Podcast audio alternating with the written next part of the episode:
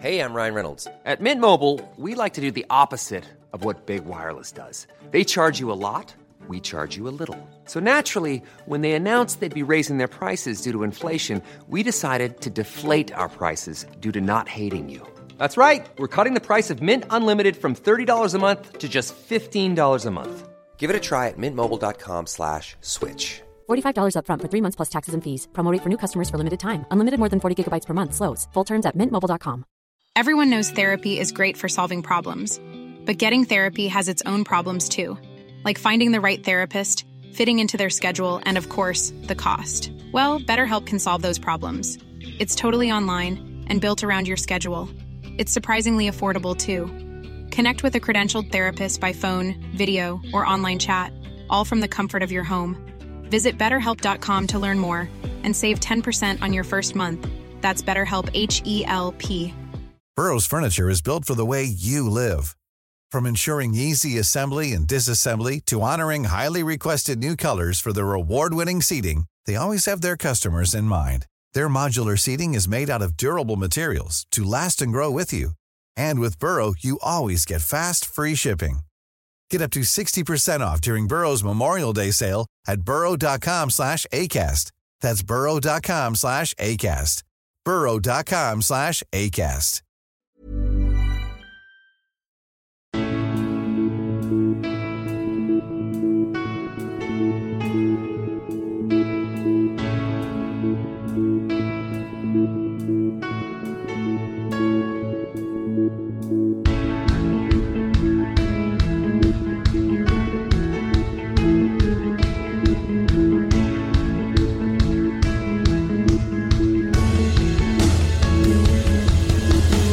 Bienvenidos a Alineación Indebida, oh, la Premier League.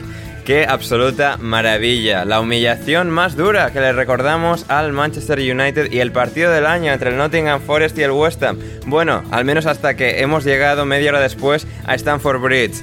Qué barbaridad, qué diversión, qué polémico y qué todo. Como ha dicho Thomas Tuchel después, nada, es fútbol, competidores yendo al máximo. Y nosotros con las palomitas, en este caso todavía con la miel con la que embadurnaron las abejas del Brentford al Manchester United. El Manchester City también muchos goles, pero a favor, no en contra. El Arsenal de los Gabrieles mola mucho. El Gerrard versus Lampard, que siempre lo hemos debatido mucho. Y qué bien juega el Brighton. Todo eso y mucho más hoy en alineación indebida.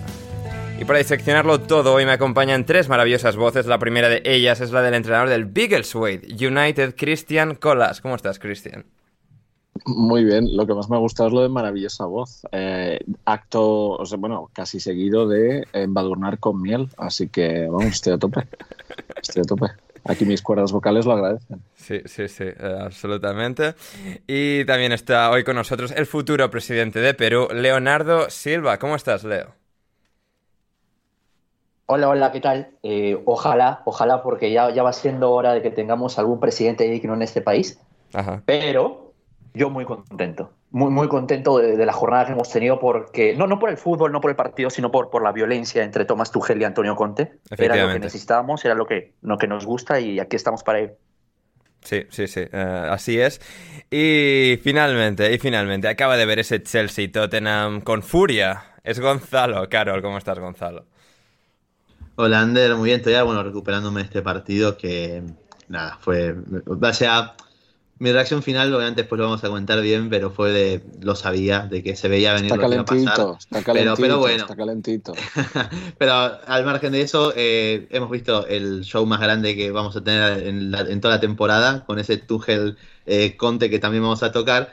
Pero nada, contento de estar nuevamente, eh, otra vez eh, en formato part-time de mi parte, pero bueno, esperemos hacer la jornada completa más pronto que tarde. Hmm. Em, así es, así es. Y no, fantástico. Em, ya he hecho las introducciones. Vamos con, con lo bueno, con, con la materia prima, porque madre mía, ese Chelsea 2, Tottenham 2 en Stamford Bridge.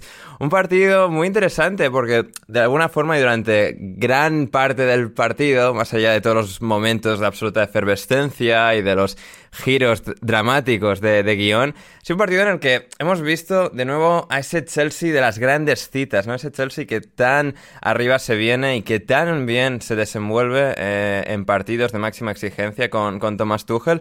lo demostraron ganando la Champions de 2021. Lo demostraron en partidos como el del Bernabéu, de cuartos de final de esta última Champions League, en, el partido en el que al final ganan, pero no pasan la eliminatoria. Pero vimos ahí a un gran Chelsea. Y un Chelsea, también partidos del día contra el Liverpool, City, siempre ha estado bien aquí con Tuchel. Y contra este Tottenham, realmente pasándoles por encima en grandes tramos. Lo volvimos a ver, pero un Tottenham con un Antonio Conte que también se las sabe todas, que también es muy perro.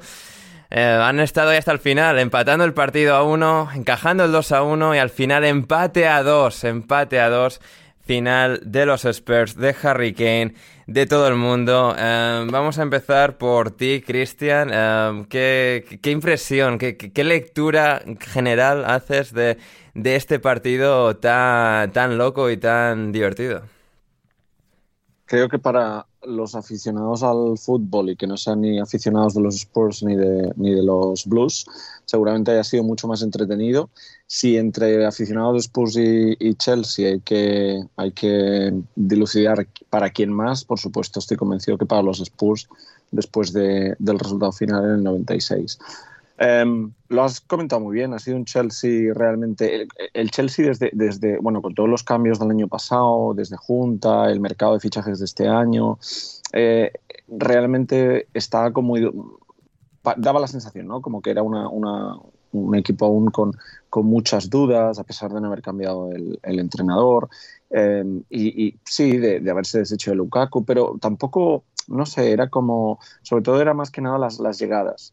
Em, Visto el partido, creo que los laterales han sido algo fundamental por parte de, los de Stanford Bridge. Eh, Rhys James ha cascado un partidazo. Y ahora entiendo muy bien, después del partido de hoy, por qué Guardiola intentó ser tan insistente con, Marco Curella. Em, se, ha, gestado un partidazo terrible, creo, desde mi punto de vista. Eh, han estado muy bien, han estado muy activos. Me ha gustado mucho Sterling.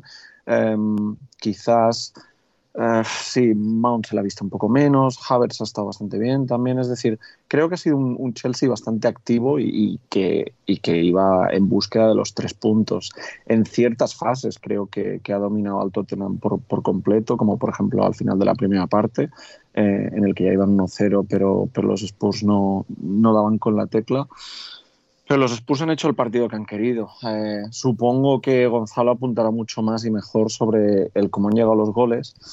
Em, el primero, claro, si, no hablamos, si, hablamos de, las faltas previas y todo eso, ¿no? Es decir, supongo que como aficionado al Chelsea, como seguidor, pues, hombre, tienes que tener la mosca detrás la oreja, sobre todo después del segundo. Es decir, que entre el VAR y que, y que no dictaminen falta a la garrona a Marco Curella eh, hombre, pues la verdad es que mm, no se deja mucho que desear. Eh, justo el resultado, hombre, pues creo que no. Para mí lo justo hubiese sido una victoria del Chelsea, a lo mejor 2-1, ¿no? Es decir, por ocasiones también. Pero, pero bueno, el, el Tottenham ha estado muy. ha sido muy muy conte, ¿no? Ha sido muy conte, totalmente, excesivamente muy conte hoy. Quizás recordaba incluso al, al, Chelsea de su época, ¿no? Es decir, a un equipo em, muy áspero, muy, pero muy difícil de, y, que sabes que si te llegan un par de veces o si te llegan media te van a, te van a cascar una, que es lo que ha pasado. Em, un buen partido de sábado tarde y creo que mm, difícil de esperar que hubiese sido a estas alturas de temporada que siempre cuestan tanto, además eh, este fin de semana está haciendo mucha calor por aquí, pues eh, costaba ver o intentar interpretar que el partido hubiese sido tan de alto riesgo o de alto nivel como, como el que al final han, han mostrado. Hmm, totalmente. Em, Gonzalo, em, te iba a preguntar el, por qué, digamos, el Chelsea ha sido tan superior al Tottenham, ha sido tácticamente tan, tan bueno en, en, su despliegue de hoy, pero también quiero preguntarte por la polémica y para que, o sea, sueltes eh, eh, tu furia en este, en este podcast. El veneno, no te lo eh, tragues. eh, respecto a cuál, porque en los dos goles hubo polémica. Yo creo que en la primera, igual lo, hablamos por Twitter, Under, de que eh, pueden considerar que ya se había pasado una segunda jugada, que bueno, puede ser. Sí, completamente... por, lo tanto, o sea, esto, esto es muy frustrante, pero sé cómo funciona la lógica de esta gente o cuál sería la explicación. Si mañana sacan un comunicado, iría algo así, de que era una. Fa era una fase independiente del juego, luego pasan a una siguiente fase y claro, no son la misma fase y por lo tanto no es revisable porque la primera fase en sí misma, al no llevar directamente a un gol, ahí está el debate, lleva directamente a un gol o no. Al no llevar directamente, es, es decir, no es revisable, porque como no hay gol, pues no se va a revisar una falta random, ¿no? Ah, yo, uso como, por ejemplo, de, antecedente a esa, a una jugada muy parecida, que sí terminó en gol anulado, eh, un partido eliminatorias de Argentina contra Paraguay hace un par de años, en el que Argentina le anulan un gol a instancias del VAR eh, por una falta que se comete en una zona muy parecida del campo, de, creo que de Di María sobre uno, sobre Romero, creo, algo así, uno de los jugadores de, Paraguay. La jugada sigue, o sea, sean unos 20 pases tranquilamente. Argentina hace un golazo, pero como la pelota no salió ni nada, se volvió para atrás y se cobró esa falta. Eh, es algo muy parecido a lo de hoy, lo que que, bueno, se puede interpretar esa segunda jugada. Y es algo frustrante. a mí lo que me lo que el principal problema del accionar del VAR es cómo no se utilizan las mismas, eh, los mismos parámetros para cobrar mismas situaciones, tipo lo que hoy es un gol en otro en otra jugada, en otro partido, te lo pueden anular. Y eso es lo que genera, quizás creo yo, es el principal problema del VAR y el principal descontento. Respecto a lo que es la, la otra jugada, y bueno, yo creo que también es un problema de protocolo, porque Sí, porque se, ponen ahí como a revisar de, uy, a ver si tenemos que expulsar al Cuti. Nah, no queremos expulsar al Cuti, así que no vamos a pitar falta porque no podemos revisar para pitar falta, solo podemos revisar para expulsarle. No nos apetece expulsarle. Así que vamos a centrar otra vez. Y gol del Tottenham, empate a dos y, todo, y todo por, por, los suelos.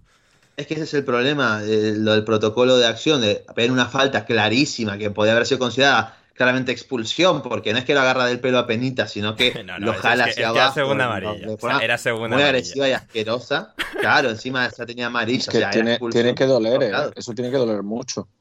Y después está bien.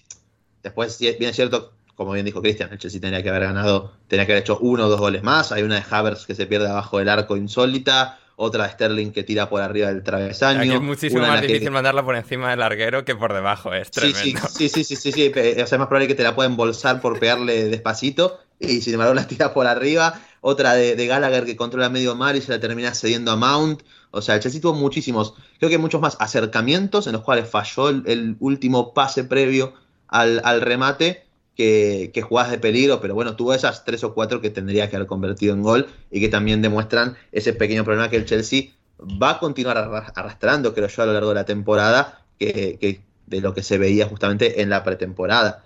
Eh, pero bueno, cierto es que las últimas tres defensas de balón parado del Chelsea, esos tres corners consecutivos, es lamentable. Al margen de que es gol. El Leeds de, Bielsa o el Leicester de Rodgers, ¿eh? tremendo. Sí, sí, sí, es que es sumamente lamentable cómo defendieron, cómo entra solo a rematar. Creo que Richarlison, Kane, no sé ni quién fue al final, no sé si se lo dieron, si se lo dieron en contra a, James, inclusive. A James por el desvío del remate de Kane. o sea, no sé quién ha sido oficialmente, pero bueno, ha sido así. Creo que fue Kane oficialmente, pero puede haber sido también en gol en contra de, de Rhys James. Y, y, nada, el tema de, bueno, ¿por qué fue muy superior el Chelsea? Creo yo que con, eh, Tuchel, justamente veníamos de una semana en la que un periodista de, de Athletic, no me acuerdo quién, había puesto algo como que. Respeta a John McKenzie, ¿eh? O sea. Bueno, que se respete al mismo porque había puesto algo como que, como que Tuchel nunca había visto. Mi, bro John McKenzie Gonzalo que me sigue en Twitter. Bueno, mandar un mensaje y explicarle un par de cositas, entonces, aprovechando ese contacto ahí, diciendo que, eh, que Tuchel nunca ajusta, nunca ofreció eh, soluciones a sus jugadores y Tuchel recurrió a una solución que había ya hecho Creo que para partidos como el día del Everton o partidos un poco más randoms de Premier sí que se atascan un poco más, pero es que Tuchel en días como hoy, o sea, es que se mueve a, un nivel, a un nivel de clarividencia absolutamente espectacular. Sí. Optó por hacer algo muy parecido a lo que probó la temporada pasada en, un partido contra el Soton previo ante el Real Madrid, después lo puso en práctica justamente en el partido de vuelta ante el conjunto de Ancelotti con los Tuchik como una especie de carrilero, volante, no se puede decir que el Chelsea terminó jugando con línea de 5 o de 3 centrales atrás porque Riz en fase ofensiva era más un, lateral normal, o sea, un lateral pero que no pasaba demasiado el ataque. Los Tuchik iba variando su posición para generar esas eh, ventajas en la mitad de la cancha respecto a Bentancur y a Hoybier. Entonces los Tuchik, por lo general, dependiendo de la jugada, o daba amplitud en la banda para recibir a espaldas de ese señón, o girar sobre él también, porque los Tuchik es muy bueno en lo que son controles orientados y demás, jugando de espaldas, o también centraba su posición para generar esa superioridad ante Bentancur y Hoybier y permitir que, por ejemplo, cuando el Chelsea salía en la izquierda con Cucurella, este pudiera ubicar a Jorginho, a Kante, jugar con Mount más adelante y de esa manera el Chelsea no encontró ningún tipo de problemas para superar la espalda de los dos mediocentros de, del Tottenham, que sufrieron bastante, sobre todo Bentancur, que creo que fue pasado bastante por arriba por el contexto del partido en líneas generales. Y el Chelsea lo que pecó nuevamente fue lo ya comentado, bueno, esa, esa falta, no digo de calidad, porque decir que Sterling, Mount y Havertz no tienen calidad es mentir básicamente. De hecho, me parece que tres han hecho un muy buen partido, pero esa falta de colmillo, de lo que es un poquito concretar, producir todo lo bueno que hacen en lo que sería justamente eh, jugadas de peligro real o ya obviamente goles que suban al, marcador. Y es ahí donde el Chelsea te termina quedando corto y lo que le termina costando el partido al final. Eh, lo bueno, lo que estuvo muy interesante partido es, bueno, como eh, Conte, increíblemente, algo que no nos acostumbraba que acostumbra hacer, rompió con ese sistema de, tres centrales también. Quitó a Ceseñón, dio entrada a Richarlison, ajustó porque otra de las claves estaba siendo la presencia de James como eh, central para controlar a Son y lo mismo con, eh, con Cucurella sobre Kulusevski, estuvieron desaparecidos los dos futbolistas del Tottenham a lo largo de todo el partido, pero puso a Richarlison, obligó que tanto Koulibaly como, como James estuvieran atentos a tener dos presencias fijando entre centrales y eso permitió liberar al resto y, permitió también, por ejemplo, que Hoybier pudiera llegar a la frontal como no lo había hecho en todo el partido a rematar y convertir el, gol del empate. Después Tuchel responde a ese ajuste de, Antonio Conte de una manera muy, muy buena también, que es quitando a Jorginho, metiendo a Spiricueta, pasando a Rhys James como eh, lateral ya carrilero tradicional y también a través de ese ajuste le permite al propio James llegar al área rival tras esa recuperación alta de Koulibaly, jugar rápido con Sterling y aparecer para convertir el gol que iba a suponer eh, el 2 a 1. Después, bueno, pasó todo lo demás, pero creo que fue un partido muy interesante para volver a verlo inclusive a todos los detalles y ajustes que fueron realizando ambos entrenadores, porque creo que puede ser uno del candidato a partido de temporada por todo lo vivido y obviamente por ese Tuchel versus Conte a partir de toda la pelea, lo que pasó al final, increíble, la verdad, creo que nos vamos todos muy satisfechos en ese sentido. No, no, no corras tanto que es la segunda jornada y nos quedan aún. Sí, nos queda mucho. sí, sí, el tema es que, pero este fin de semana hemos visto buenas cosas que creo que a final de temporada van a hacer ahí arriba. ¿eh? Claro, han dejado la vara muy alta. Bueno, o que, o que pueden prometer eh, todo lo que puede venir. O sea, imagínate. Uf, Cristian, no, no, no, me excites tanto. Bueno, ¿por qué no? ¿Por qué no? Em, Leo, tú eres eh, fanático em, de la UFC, sigues en detalle las peleas. ¿Puedes diseccionarme este, este Conte versus Tuchel? un poco incitado por el macarra de, Conte, porque así es Conte, siempre lo ha sido, siempre lo será, ahí celebrando en la cara de Tuchel, luego Tuchel celebra en contra. Eh, a, ver el análisis, a ver el análisis, pero no, ahí no te doy la razón. No, doy la razón. a ver, Conte siempre ha sido un poco tal, ¿eh? O sea, no me jodas, Cristian. sí, pero yo creo que hoy, yo creo que hoy no, no ha nacido. Mm, eh, la, celebración hay muy en cara del otro, que el otro, el otro se. O sea, que Tuchel también es muy así, ¿eh? O sea, no voy a decir que Tuchel sea una hermanita de la caridad porque no lo es. O sea, aquí le dices baila y entra a bailar sin problema. Pero en todo caso. Eh, Leo, a ver, ¿qué, me cuentas? Mira, ojalá, ojalá pudiese analizarte una pelea, pero en realidad lo que es, has juntado a un italiano muy italiano y a un alemán muy alemán, y yo realmente esperaba que, hubiese un poquito más de violencia, un poquito más de golpes, pero Antonio Conte al final es, simplemente un provocador, ¿no? Porque luego se dio cuenta de que Thomas Tuchel le lleva por lo menos 25 centímetros de diferencia y, que ahí había, este, ahí había un mismatch importante. Pero, oye, este, antes de entrar de lleno a, la violencia, yo también quería aclarar acá que, es algo por ahí, es, algo que me gusta mucho el Chelsea de Thomas Tuchel, desde que llegó al, Chelsea. Eh, eh, el hecho de que el Chelsea el día de hoy me haya dado la sensación que me daba eh, en la temporada en la que terminó ganando la Champions League. Es un equipo que hoy ha cuidado muy, muy bien el balón. Y es algo que le ha permitido defender mejor. Porque ah, cuando tú te enfrentas al Tottenham de Harry Kane, Kulusevski y heung tienes que saber qué vas a hacer cuando pierdas la pelota.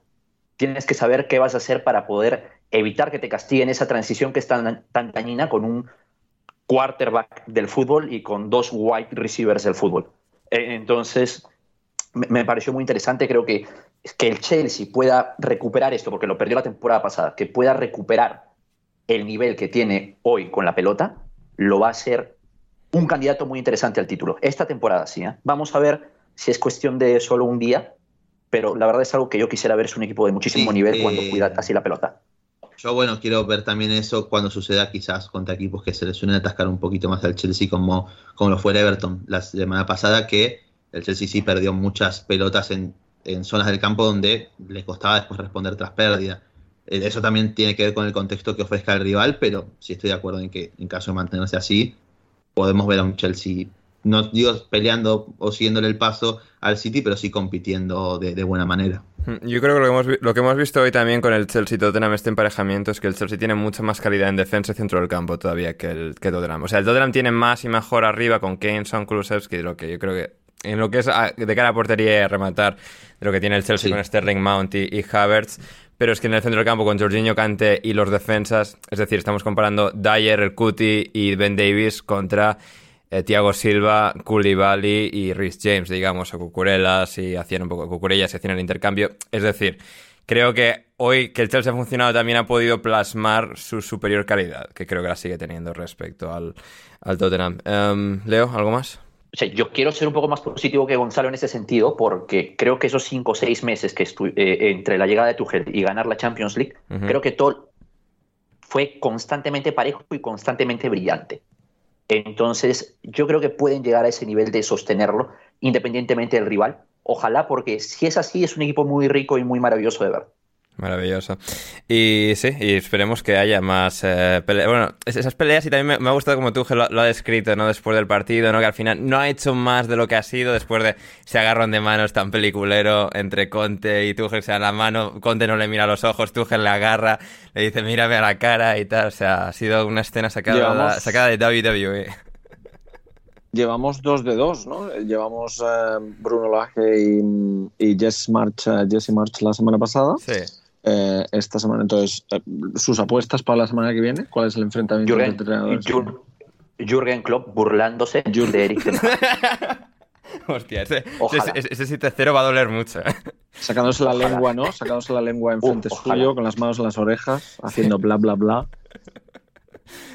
o llamándolo llorón, o con él, sí, haciendo mm. llorón. Un Liverpool que se enfrenta el lunes por la noche al Crystal Palace y luego irá a enfrentarse al Manchester United que visitó el Brentford Community Stadium y la verdad es que fue una cosa increíble, fascinante. Adam Crafton creo que dijo que del minuto no sé, 15 al 35 o algo así, ha sido como de los 20 minutos más fascinantes, más extraordinarios de, de la historia de la Premier League. Y sí que fue una cosa surrealista, ¿no? Porque por muy mal que esté el United, que está muy mal, el ir a un sitio como Brentford y un equipo como el Brentford, que por calidad es un equipo infinitamente inferior, esa manera en la que el Brentford agarró al United y, o sea, barrió el suelo con ellos, eh, Christian, fue increíble.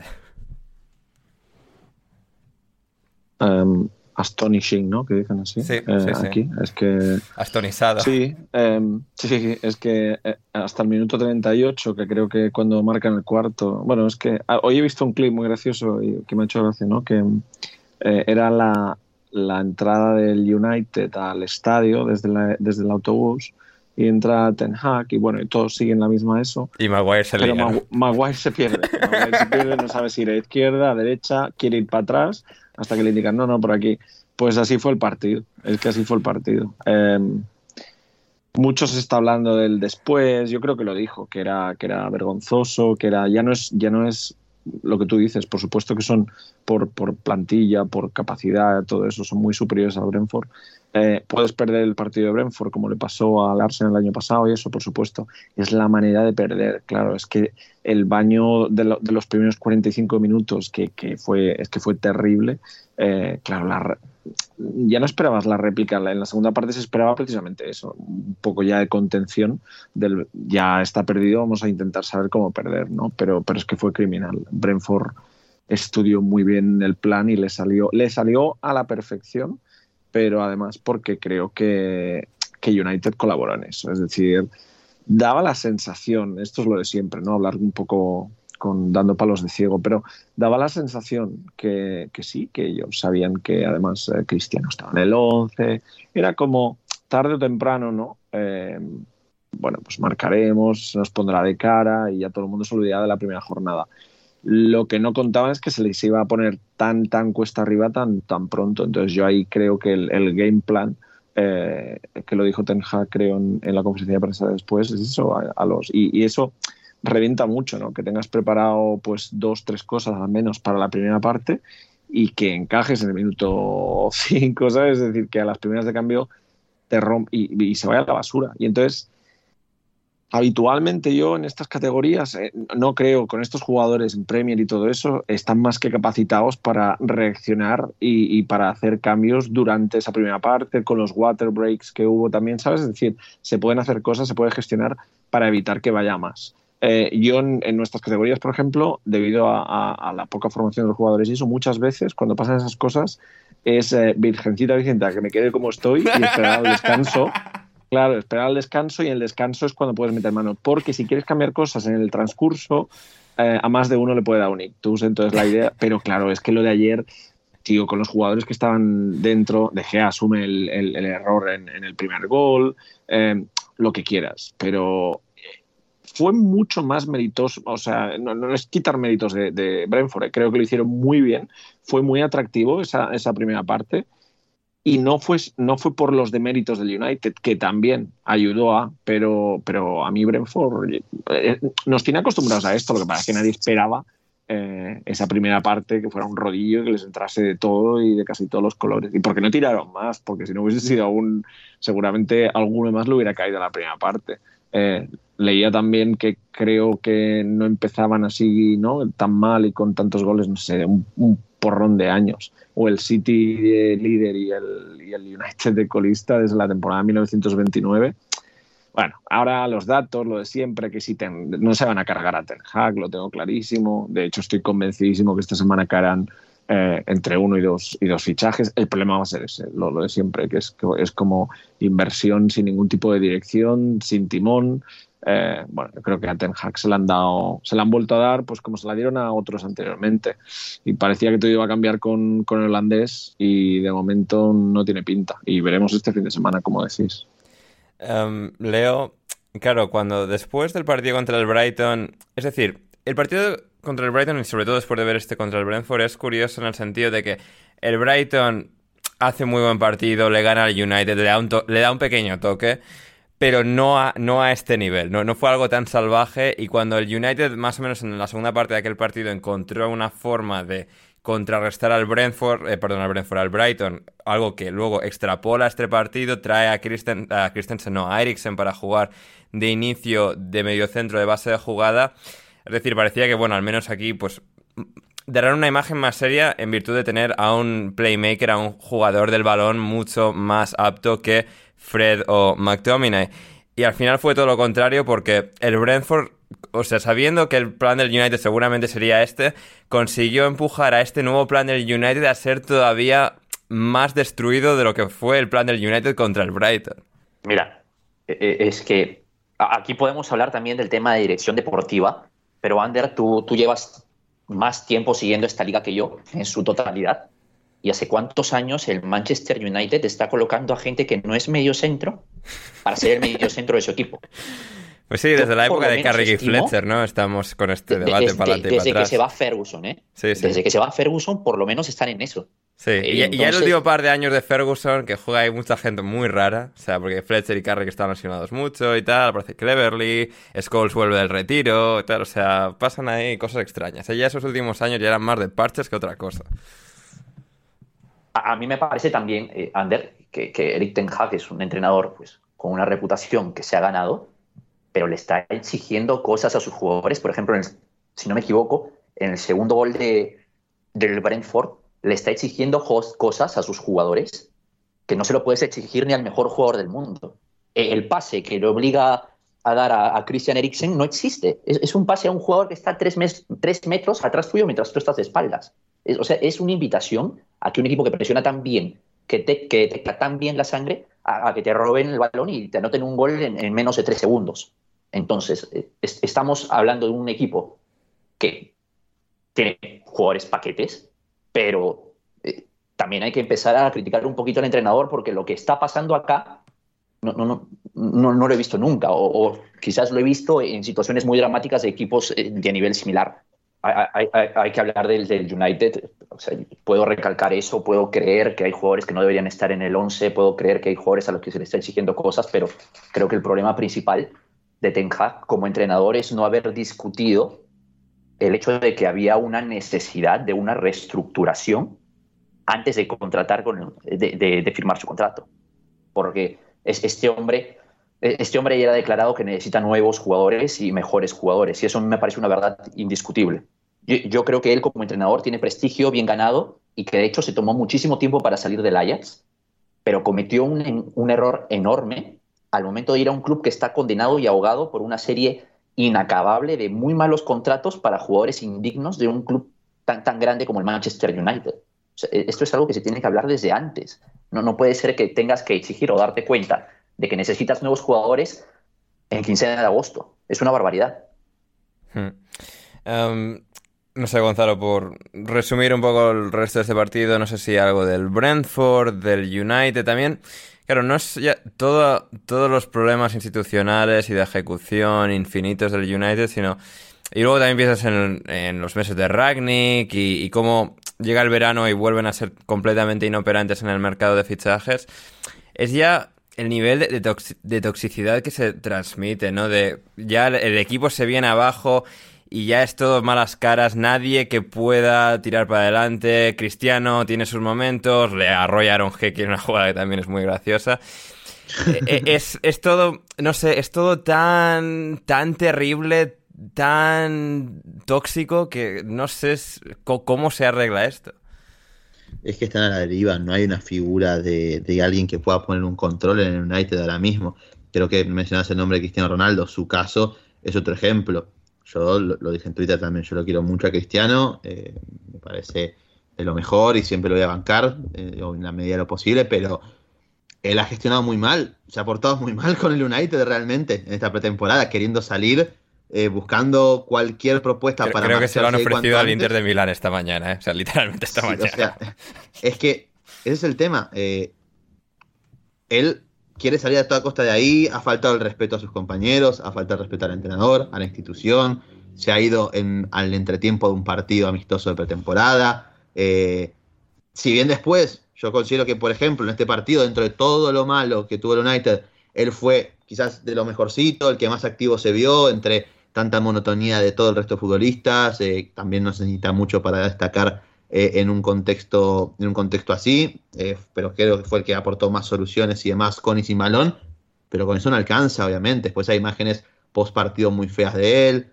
Entonces, creo que es un ejemplo también de cómo está la deriva del club de no saber qué hacer con, su figura. Creo que si el club estuviera bien manejado, bueno, Cristiano, muchas gracias.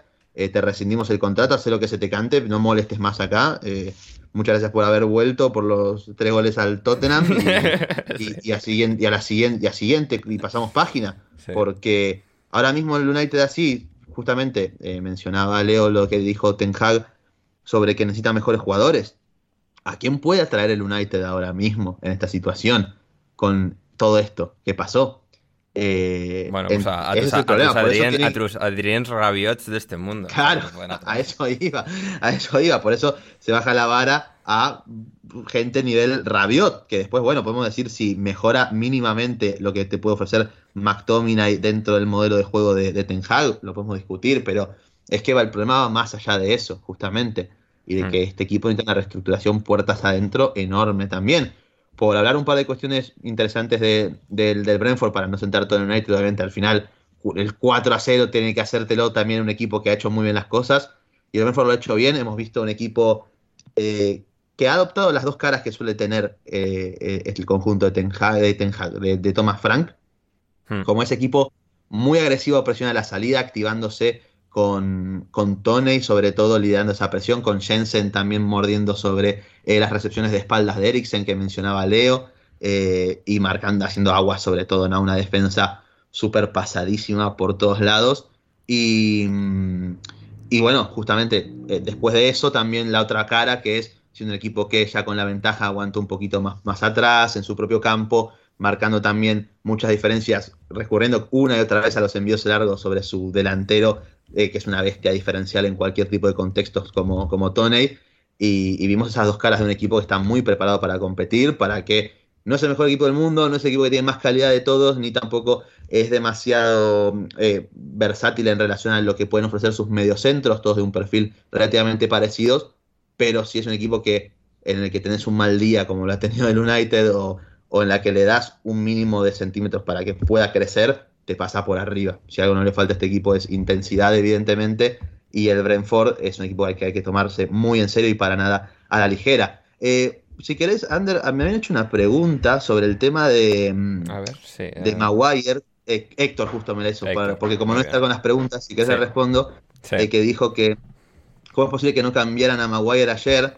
Sí, fue, interesante porque a Lisandro Martínez. Es como, bueno, Lisandro más o menos ha mantenido una mínima dignidad en todo esto, Harry un poquito menos.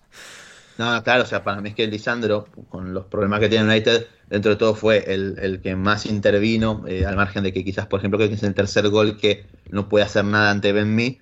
Eh, yo creo que también es un mensaje de Ten Hag, yo, viéndolo por el lado positivo, porque los argentinos somos muy pesados, o sea, yo no, eh, evidentemente. los demás argentinos son muy pesados con otros futbolistas argentinos y están todos, es muy pesado. Ya con solo mencionarlo, hablar de eso, me resulta tan cansino el hecho de cómo se empezaron a quejar, a poner el grito al cielo de que, de que, reemplazaban a Lisandro Martínez. Gonzalo, perdona, pero tú eres argentino. sí, lamentablemente. Jamás, jamás lo hubiera dicho. Eh, en este sentido, lamentablemente, porque eh, realmente es muy pesado todo, como se ponen porque sacaron a Lisandro. Y yo no lo vi mal. Yo creo que fue un mensaje de, bueno, el partido ya está perdido, por lo menos tratando de encontrar una explicación de por qué deja a Maguire y saca a Lisandro para meter a Barán. Yo veo como ese mensaje de Ten de, bueno, fíjense, no solamente a los jugadores, sino a la directiva de este es el equipo que tenemos, pongo a lo que son los pesos pesados, dejo a Maguire, bueno, ahora solucionen este partido que está perdido, háganse cargo ustedes, no quemar a Lisandro, en lo que podría haber sido incluso quizás algo mucho peor al final es un fichaje pedido expreso del entrenador y lo mm. conoce mejor que nadie. Entonces, yo no creo que el hecho de sacar a Lisandro suponga algo malo para él, al contrario. Y bueno, que haya dejado a Maguire es eso de, bueno, eh, hacete cargo, sos el capitán, estás haciendo un montón de cosas mal, yo también no te doy el mejor contexto posible, pero veamos que esto no puede seguir así y que hay cambios que se tienen que hacer. Mm. brevemente, antes de, irnos ya con el Manchester City, Cristian preguntaba a Yago Ramos, ¿qué harías para levantar la moral de la plantilla del Manchester United en caso de estar en el papel de Eric Ten Hag en este momento? ¿Yo? Para echarme a casa. Eso no hay quien lo levante, madre mía. O sea, Claro, hay que ser honesto con uno mismos. O sea, viendo el problemón, ¿sabes? Vete a casa, recoge tus cosas y que se lo coma otro. Gracias por la oportunidad y, ya nos mm, veremos. Hasta la próxima. Efectivamente. Y dejar a bueno Steve McLaren que levante ese espíritu. Eh, que seguramente sea una de sus tareas. Así es, así es.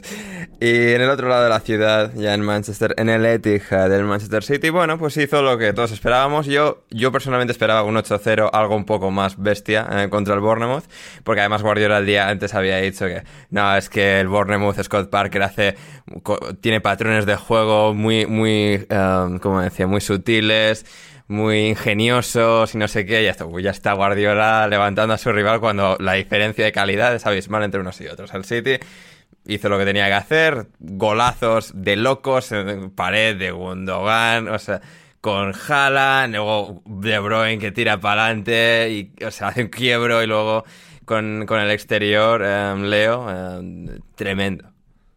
La verdad es que este es el típico partido en el cual Manchester City, pues, hace lo de siempre, eh, le da una paliza terrible a su rival. Pero hay que quedarnos con, esto, Ander, que es muy importante, que es uno de los fichajes del, verano. Yo, quiero hablar de esto. Creo que es la conclusión que nos tenemos que llevar de las dos semanas de Premier. En la primera jornada vimos que hablar de la incompatibilidad entre Haaland y Guardiola era ridículo, porque si hay compatibilidad y si no la hay, hay un entrenador brillante detrás que no va a parar de darle herramientas e instrucciones a sus jugadores para rendir. Y en esa segunda jornada nos hemos dado cuenta de que Haaland ha tocado el balón siete veces, ha dado dos pases y no importa en lo más mínimo, no interesa el encaje, porque el chico va a sumar cifras igual. En ese sentido, creo que, se acabó. En ese sentido, creo que Guardiola ha encontrado por fin, creo yo, segunda jornada, al jugador que ha necesitado para las grandes citas, para cuando las cosas no le van como él planificó previamente. Y en lo que respecta al golazo espectacular de, Kevin De Bruyne, el, que no lo haya visto, por favor, véalo. Es un, es, un gol delicioso, fantástico, jugó un partido maravilloso, es, algo que hay que dar por sentado, es Kevin De Bruyne es el mejor jugador de la Premier League, sin dudas, no, sé si ustedes están de acuerdo eh, conmigo en ello. Sí, o sea, el único problema que ha tenido De Bruyne en los últimos años es que no, el no haber podido jugar los 38 partidos, el haber estado lesionado, cuando está, es que es una locura. Y, por otro lado, Ander, este, es una locura, lo que también me parece una locura es que hace un mes, un mes y medio se hablara con tanta ligereza de una posible salida de, de Gundogan, cuando el chico es perfectamente el segundo mejor atacante del Manchester City. Qué manera de pisar el área, qué manera de ser peligroso, realmente es, tremendo. Y, ahora le van a necesitar mucho más porque Bernardo Silva todo hace indicar informaciones de, de Mr. Hackett, Gerard Romero y de toda la gente eh, más, y mejor informada del Barça Em, que va, a firmar por el Barça. Yo esto sí que no lo entiendo, porque más o menos otros fichajes, y bueno, no sé cómo le darán el dinero al Leeds por Rafinha y todo lo demás, que son relativas oportunidades de mercado. Bernardo Silva viene de ser el mejor jugador de la Premier League la temporada pasada. O sea, el City, digo yo, que no exigirá menos de 80. No sé yo si hay favores hay pendientes de Chiqui, Fran Soriano o qué cojones, pero bueno, el caso es que por algún motivo Bernardo Silva parece que va a fichar por el Barça. Hizo un poco como su ronda de despedida del Etihad. Fue el último en marcharse del campo. Eh, estuvo ahí eh, intercambiando gestos con, la afición. Y, parece que llega a su fin. Por lo tanto, Gundogan va a pasar a ser un pilar bastante más eh, notable, si cabe, de este equipo, junto a De Bruyne, Foden. Mares, Grealish, um, Haaland, Julián Álvarez, así que va a ser eso interesante. Um, uh, también nos decía en uh, un oyente en cuanto a la visita de Scott Parker, eh, bueno, o no oyente, en este caso nuestro amigo Héctor, opinión del outfit de Scott ayer en Manchester. Bueno, y también en Bournemouth la semana pasada. Ahora lleva lleva como cuatro rayas. No lo vi, déjame, déjame que voy a buscarlo. Bueno, sí, sino que Cristian va buscando. O sea, el año, la semana pasada lleva como un traje, ahora lleva como un jersey cardigan tal, con. Pero con cuatro rayas randoms en, eh, en el hombro. Ah, sí. Que es como. Qué horrible. En el codo, ¿no? Por encima del codo. Sí. ¿Y no es. No, ¿Estáis convencidos de que no es traje oficial? Si no es traje oficial, es un atentado. Es, un atentado. Es que oficial creo que no. O sea, esos cuatro, esas cuatro rayas ahí no, no, no, vienen a nada. O sea. Bueno, no, me vengo a referir. Ojalá fuese el traje del Bournemouth, de decir, bueno, pues claro. con esta empresa y les han, les han puesto como para hacerlo más deportivo, les han puesto esas tres líneas ah, que parecen un brazalete de capitán. No, no es, no es, no es. Pero si no, me parece un, un atentado al, al, refacherismo. De hecho, creo que Gonzalo pues, puede dar fe de ello también. Vamos, me parece horrible. O sea... Yo no vestiría esta americana. Bien, no, no. además con 30 grados, Cristian, o sea, que igual además, le va manga además es que está haciendo mucha calor, claro. Es que además es como... bueno, puedes salir con la camisa de manga larga, te remangas un poco y la corbata, ok, te lo compro. Sí. Pero es que es americana, no. Y aparte, sí, tiene pinta de no ser una americana normal, que no es de estas de verano. Y, no, no, muy mal. Tengo que decir algo, perdón, tengo que decir algo popular en referencia a lo de Bernardo. Sí. Eh, a mí me gusta más la versión del City con Gundogan que con Bernardo. Uh. Tengo que decir. a mí me parece mucho mejor. Y con ese mic drop vamos al Arsenal 4, Leicester 2, Leo. Um, después de que el Arsenal, bueno, dejase buenas sensaciones contra el Crystal Palace, contra el Leicester, a pesar de un par de pájaras y de encajar los dos goles, ofensivamente, un Arsenal líquido, un Arsenal eh, exuberante, exultante y, y que tiene por nombre Gabriel, sea Magallanes, Jesús o Martinelli. Es que realmente el sábado yo creo que vimos a Gabriel Jesús jugar, no sé, el, mejor partido que ha tenido un jugador en esta jornada. Si marca ese hat-trick al pase de Ramsdale hubiese sido... Sí, ha, sido una barbaridad. El, primer gol es, tremendo, es, una definición muy, de, muy, pocos, muy pocos jugadores pueden permitirse imaginar ese gol, hacerlo, imagínate. Así que creo, creo, que es, creo que es eso, creo que la primera clave para hablar de este nuevo Arsenal, este Arsenal 2022-2023, es, hablar de una solución para el problema del gol de la temporada pasada y de hecho de toda la, de toda la era de Mikel Arteta. Pero no, no me quiero quedar solo con la mejoría personal para, de pasar de Alexander Lacazette a Gabriel Jesús, que la hay, que es demasiado, que Gabriel Jesús ha jugado un partido brutal, pero quisiera también hablar de que ahora el Arsenal tiene un activo más amenazando el área gracias a que ha fichado un lateral izquierdo de distintas características. el, hecho de que Alexander Sinchenko pueda pisar zonas y pueda recibir a una altura distinta a la que recibe normalmente Kieran Tierney, le ha permitido a Granit Xhaka ya no estar, eh, ya, no solo darle un poco de libertad a Thomas Partey, sino que estar enfocado básicamente a, pisar el área. Estamos hablando, si me permiten, de la gundonización de, de. Porque el día de ayer va, a pasar un poco, eh, pasar un poco desapercibido, pero Granit Xhaka ha dado una asistencia y ha anotado un gol. Así que hay que ver qué pasa con, con, él en ese sentido. Yo no creo que sea el rol que mejor se adapte a sus características, pero es un profesional y un jugador espectacular que está entendiendo muy bien los movimientos y las zonas que pisa eh, Sinchenko y está saliendo beneficiado del Arsenal. Parte de la mejoría no es solo el fichaje, son nuevas cosas que está intentando Mikel Arteta y eso es algo que hay que agradecer. El triunfo de tu vida, eh, Leo, ¿eh? O sea, el Granit Xhaka sí, Granit Xhaka sí, ¿eh? Y, como Xhaka empiece, empiece a ir así, este, como digo, Xhaka despeje todo tipo de dudas sobre su figura y, y se deje de hacer expulsar y demás y, continúe por esta línea? Yo, yo quiero creer, o sea, yo desconfío totalmente de los, de los árbitros de la Premier League, pero quiero creer que si Chaca está más cerca del área rival que del área nuestra, van a reducir las, las rojas. ¿eh? Ojalá. Ahora, respecto al partido contra el Crystal Palace, creo que el Arsenal ha, ha, mejorado, no, no me ha transmitido tantos nervios, pese al hecho de que, hoy, de que ayer recibió dos goles, es que ha cuidado mucho mejor la pelota, que, ha cuidado muchísimo mejor la pelota el, día de ayer. creo, creo que es un equipo que la semana pasada tuvo pérdidas excesivamente tontas. Eh, el partido de Thomas ayer no fue el más brillante de todos, creo que ha fallado absolutamente todos los pases que ha intentado, pero bien. Igual el Crystal Palace creo que te deja, Leo, eh, el Crystal Palace, Leo, creo que te deja eh, jugar menos con el balón de lo que te dejó el Leicester ayer también, ¿sabes? Es decir, creo que es un rival más incómodo para, para intentar controlar el balón. De, hecho, es, un marrón enorme para el Arsenal. La temporada hasta su portero te deja controlarlo más. Es increíble lo de Danny Ward ¿eh? también. un saludo a Danny Ward, el peor portero de la Premier League por kilómetros. Han fichado, han fichado a Smithy, no pasa nada. Eh, sí, el Leicester ha fichado al portero del Cardiff. Como, no, como no les valía con el portero del Preston, al que ya tenían, porque era suyo y estaba cedido en Preston, ahora han tenido que sumar al del Cardiff. En todo caso, va a jugar Danny Ward y, y sí. Eh, te recomiendo que, te informes un poquito viendo un canal de YouTube, la verdad, porque no estás al tanto de las cosas, me parece. Sí, el Esther está al borde de la ruina, me han dicho. Um, pero, uh, de todo caso, más allá de, más allá de nuestras bromas internas que explicaremos luego.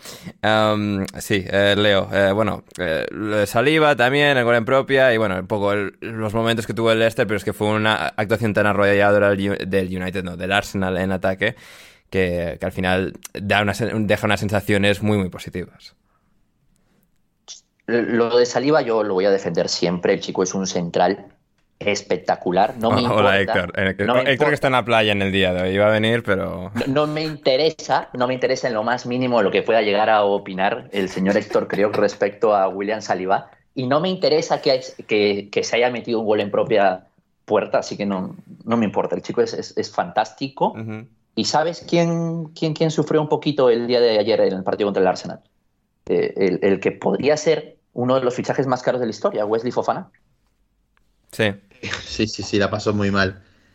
Todavía el Chelsea está a tiempo de volver a de evitar eso, ¿eh? después de ver ese partido. Yo no sé, pero bueno. Bueno, así. Veremos, sí, sí. El, Chelsea, se supone que quiere pagar 95 millones por Wesley Fofana, así que. Claro, Fofana y, y de Chapa a Aubameyang, como si así de tranqui, no pasa nada. Sí, Aubameyang, eso es una cosa que es como, madre mía, qué, mundo. ¿eh? Locura, ¿eh? Locura. Locura. Locura. Eh, va a intentar bajar el precio de Aubameyang dándole al Barça, se supone, a Marcos Alonso y también, si cuela, cuela, a Mitzi Batshuayi. Y al Leicester, a ver, al Leicester me sorprende que suban a 95 cuando parte de la movida era, bueno, venga, os damos a Kepa y así no tenemos que jugar con Danny Ward. No sé. Están pasando cosas muy raras en el mercado de fichajes del, Chelsea. Em, Leo, pregunta a Héctor, de, de quien no te importa su opinión sobre Saliba. ¿Gabriel preferido del Arsenal? Eh, Gabriel Martinelli. Gabriel Martinelli. Por encima de Gabriel Jesús, ¿eh?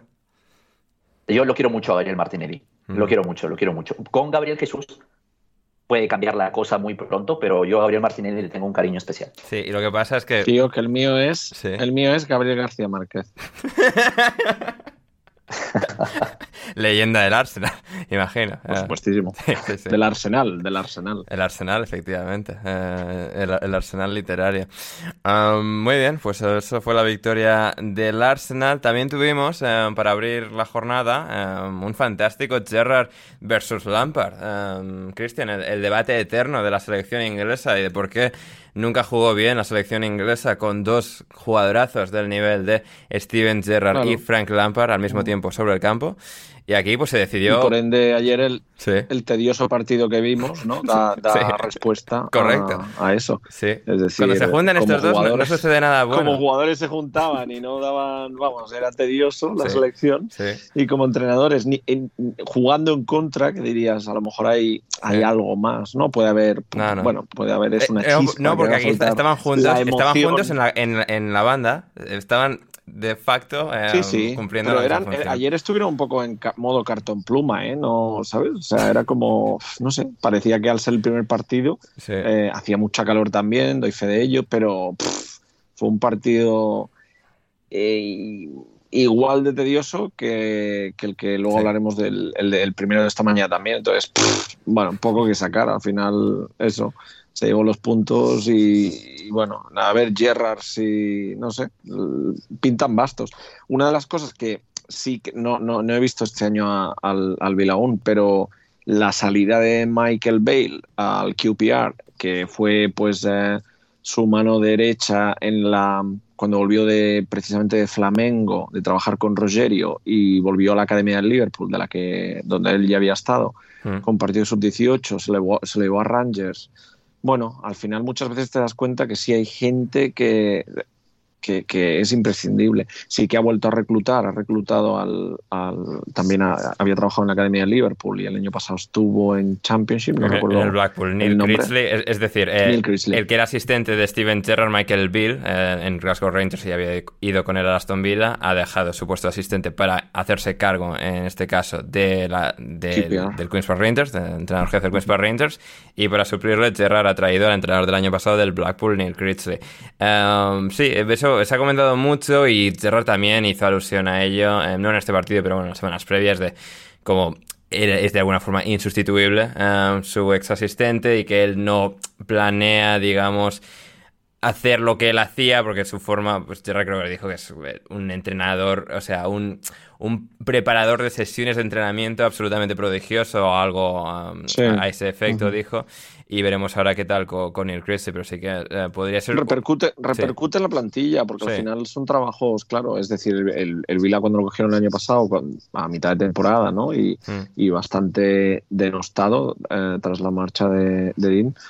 Smith, pues eh, bueno, aún y así realmente yo creo que les, les supieron dotar de, con lo que tenían, ¿no? Le dotaron de, cuatro cosas, cuatro principios y bueno, acabó tirando bien y, se salvó sin, sin, ningún tipo de lamento en, en, las últimas fechas. Pero, pero sí, sorprende. Bueno, al final también los meses de agosto no dictaminan tanto. Sí es cierto que hay equipos que están en mayor rodaje que otros y bueno, da la sensación que creo que precisamente ni Everton ni Vila eh, están en el mismo rodaje que pueden estar otros equipos que, que ya los ves, ¿no? Pues o lo hemos hablado, puede ser City, Spurs o Chelsea o pero bueno, eh, en, este caso se igualan mucho las cosas y son un poco más eh, partidos de knockout, ¿no? De, bueno, balones parados, un, un, error estúpido, ser un poco más clínico de cara a portería.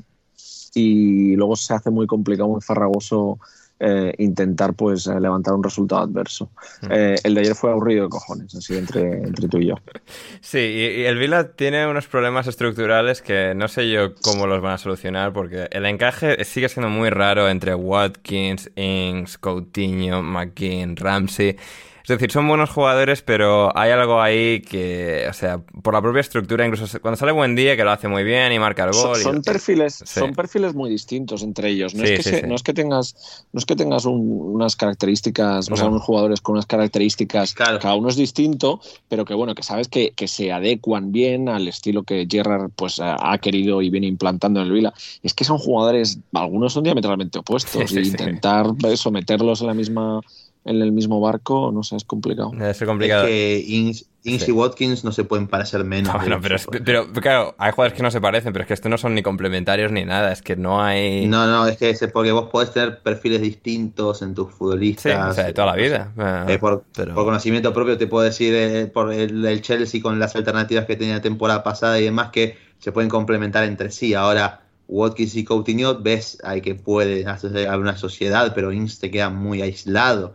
Hmm. Y encima esa falta de intensidad, esa displicencia que caracteriza a Coutinho no ayuda mucho tampoco a que brille y por eso quizás entra buen día y eh, que, es un jugador que obviamente en cuanto a calidad es inferior a Coutinho probablemente, pero que te agrega ese quizás pico de, intensidad, de dinamismo que te puede hacer combinar mejor con, Watkins, incluso con Ings. Entonces, hmm. nada, hay que ver cómo llegar a solucionar todos estos problemas, porque tienen, tienen talento, a ver, evidentemente. No, no, es que tienen talento, pero claro, luego tienes a dos interiores, Ramsey y McKean, que no los vas a quitar, y claro, que tampoco vas a jugar con dos extremos, o sea, vas a jugar con Coutinho y Buen Día pegados a las bandas, y uno de Inks, Watkins en punta. No sé, es que todas las combinaciones son como muy raras y nada funciona. El que sí jugó muy bien fue eh, el centrocampista, el nuevo medio centro, eh, Buacar Camara. Camara que sí que le ves un poco esa limitación de que quizás todavía le falta un poco de rango de pase, pero sí que fue una mejora sustancial respecto a lo que hemos visto este último par de años con Douglas Luiz y Marvelos Nakamba en esa posición. Así que, bueno, algo es algo para el Aston Villa y dato de Richard Jolly trascendental sobre este partido. Y es que Lucas Diñe ha marcado para el Everton jugando con el Aston Villa, es decir, con Aston Villa se marcó un gol en propia en un partido contra el Everton y esta temporada, em, esta temporada eh, ha marcado para el Aston Villa siendo jugador de, es decir, no al revés. Esta temporada ha marcado para el Everton, para el Everton siendo jugador del Aston Villa y la temporada pasada marcó para el Aston Villa siendo jugador del Everton. Así que lo de Lucas Diñe es eh, terrible, terrible.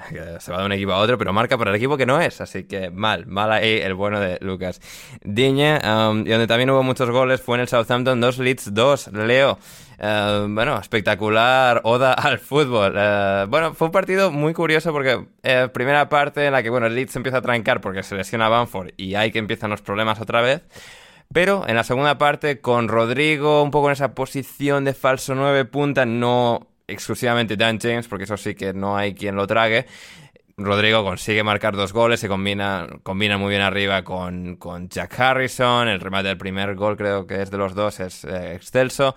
Eh, muy bien Brendan Aronson, pero luego en lo que el Leeds parecía que iba bien con el viento a favor, Hasenhuten empieza a mover fichas, muy, muy perro él, muy, muy perro viejo, sabiendo cómo tocar ciertas teclas, y ahí empieza poco a poco a cambiar la dinámica del partido. Jesse Mars no termina de estar seguro qué tocar. Y el, y el Southampton se crece, se viene arriba con Sekumara, con Joe Aribo, con Stuart Armstrong, empiezan a ir para arriba, empiezan a encontrar las debilidades del, del Leeds y dos goles, sobre todo el segundo pasa de Sekumara a, a Kyle Walker Peters, eh, maravilloso, y, empate a dos. Y yo creo que después de dos partidos ya, ya tenemos que empezar un poquito a, preocuparnos por la defensa del área del, Southampton. ¿eh? Es excesivamente preocupante. Pero del área, de la frontal, del pero si tienen un, talento, pero si tienen un talento joven con proyección a futuro top como Salisu, esto cómo es posible. Y, el, nuevo arquero Gonzalo, eh, para el que lo haya visto, eh, a, mm. mí me genera un poquito de dudas. Por, por tanto, por perfil, por, me parece muy pequeño, me, parece excesivamente pequeño, me parece que se lo van a comer a, centros y, no estoy muy seguro de su capacidad para tener reflejos. Me, recuerda un poco en físico a, a, Wilker Fariñez, pero Wilker Fariñez es un puto gato, entonces por ahí compensa. Un poco, si en ese sentido, a Kepa, por ejemplo. El que irlandés, Gavin Basuno. Pero no por, pero, o sea, sin tener en cuenta nivel, sino por eso de que los ves muy pequeños, se hacen muy pequeños. Son arqueros que no, no, qué sé yo, por ejemplo, Meslier con lo que se le puede decir de él, bien mal. Meslier es un poco torpe, pero grande es un rato. Sí, pero, pero que, se, que se hace muy grande achicando hacia adelante. no, no, tiene eso, no aparenta. A ver, es muy joven todavía, yo creo que está muy verde en el partido contra el Tottenham se vieron alguna que otra intervención buena, pero en esto se ha quedado corto, evidentemente. Sobre todo en la jugada del, segundo, en la jugada del segundo del, Leeds, que va, que eso no es una jugada, es el centro ese que, tiran y lo pasa por arriba la pelota prácticamente. Ahí también eh, una reacción un poquito mejor se le hubiera podido pedir. Oye, y, y, por otro lado, también hablando de porteros, el caso de Melier, que tú decías que es un poquito pues verde, a mí me preocupa excesivamente eh, lo del segundo gol de, del Southampton. Sí, eso es. Porque, mm, sí. por, e, ese, gol, ese gol no se lo pueden meter a ningún portero de la Premier League, a ninguno. ¿eh? ¿Y cuántas veces más le va a pasar a Melier? O sea, si, o sea, si es que en, el Leeds, eh, toda esta gente del Leeds. Le, pasa que es tan grande, ¿no? En teoría, que en esos momentos en los que como que tiene que ir hacia abajo y cubrir ahí un poco cuando está medio con casi una rodilla hincada y tal no tiene suficiente eh, destreza para en esos pequeños espacios terminar de cerrar. pero. sí. Hmm. que... Pero, o sea, ¿cuántas veces más vas a esperar a, a O sea, yo entendería que ah, dijeras, oye, en Va a esperar toda la vida, ¿eh? O sea, no, o sea, bueno, se ha ido que ya no hay. O sea, no, que no me acuerdo ni quién es el suplente del Leeds, pero. Sé que. O sea, si tú me dices en cinco años este hombre va a ser Thibaut Courtois, ok, pero quizás en cinco años por él ya no estás en Premier League. Así que vamos a ver. Afortunadamente está eh, Brendan, Aronson, Leo, para compensar en el ataque.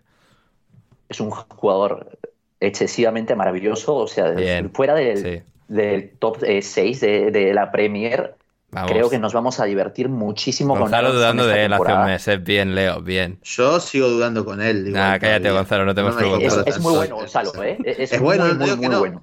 No digo que no, ¿eh? Yo lo noto verde aún, obviamente, es muy joven. Madre mía, eh, eh, es, lo que estamos diciendo de todos, ¿eh? Basuno, Messler, Aronson. Sí, bueno, es que justo son jugadores jóvenes en general que les falta ese golpecito de horno para poder traducir todo lo bueno que hacen en, bueno, en producción real. No digo en cuanto a números, sino producción que eleve el nivel del equipo. Yo no digo que no, Aronson no lo haga. Evidentemente, como dice Leo, es muy divertido. Pero quedará por le, odias por Shanky. O sea, le odias por Shanky. No, no, no. Quedará por ver si se transforma en un jugador productivo o si queda siendo un endombele más del, del, montón. por ejemplo. Muy bien. Oye, y. Sí. ¿Qué más? Eh, Ander, o sea, yo este, tengo, tengo un jugador que le tengo mucho cariño por su etapa por el fútbol español.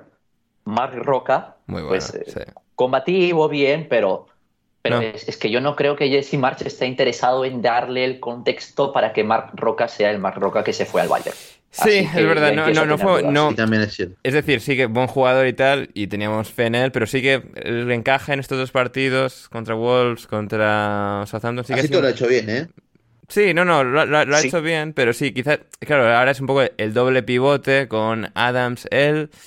Habrá que ver, habrá que ver qué, tal se termina de, acoplar. Sí, yo, creo que a lo que sí, lo que dice Leo y lo que creo que también comparto es que no le va a dar ese lugar a ser quizás ese futbolista que pueda desplegar su capacidad técnica y esa diferencia que puede marcar desde construyendo desde abajo, sino eso, ser, como bien dijiste vos, Ander, más combativo, ver otra versión de él, que evidentemente se puede adaptar a eso también, no es algo malo necesariamente. Hmm, habrá que ver, habrá que ver.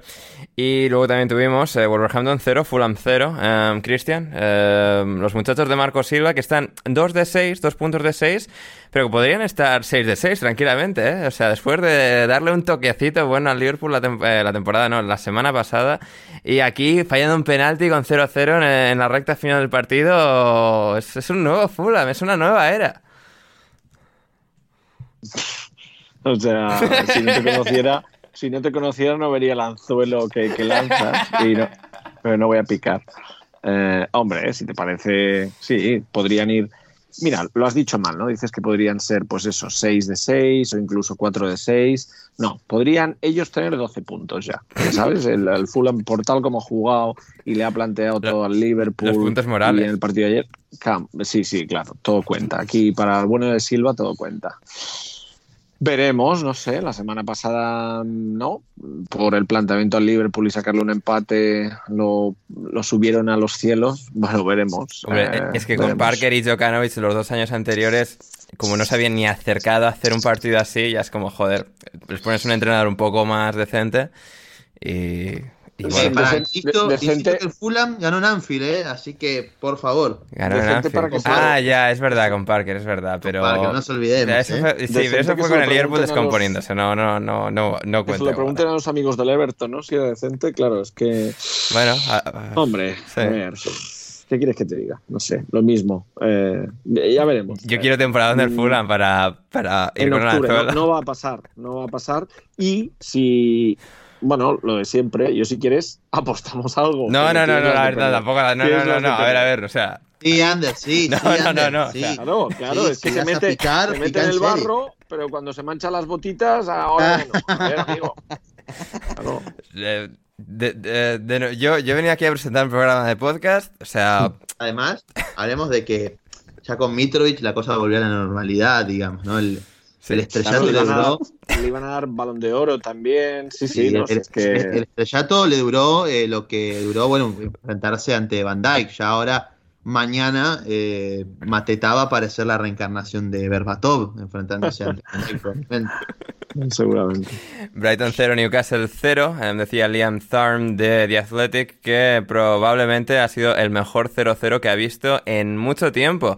Eh, bueno, fue una exhibición de Nick Pope, lo cual contra el Brighton solo significa que ha sido pues un baño de fútbol del Brighton que ha, bueno, terminado sin gol del Brighton. Um, nos preguntaba eh, Juan Di para Gonzalo, eh, ¿es Pascal Gross eh, un- una mentira por no marcarle gol a Nick Pope, Gonzalo? No, no, para nada. Eh, Pascal Gross, eh, la importancia y el Bien valor pasa la que lana, estuvo ahí, tuvo un remate. Claro, qué- qué- que qué- qué- jugador, qué pelotero, Gonzalo. Claro, no, no- no es, no es lo que pueda convertir, sino la- las emociones que te hace sentir a lo largo de 90 minutos. Totalmente. Ese es el valor que tiene Pascal Grossi, que bueno, lamentablemente gente más amargada que existe en este mundo, como nuestro querido amigo Héctor, no, no saben dejarse llevar y tomar de la mano al bueno, al bueno de Gross. Eh, yo quiero decir, eh, partidazo de Pope, justamente.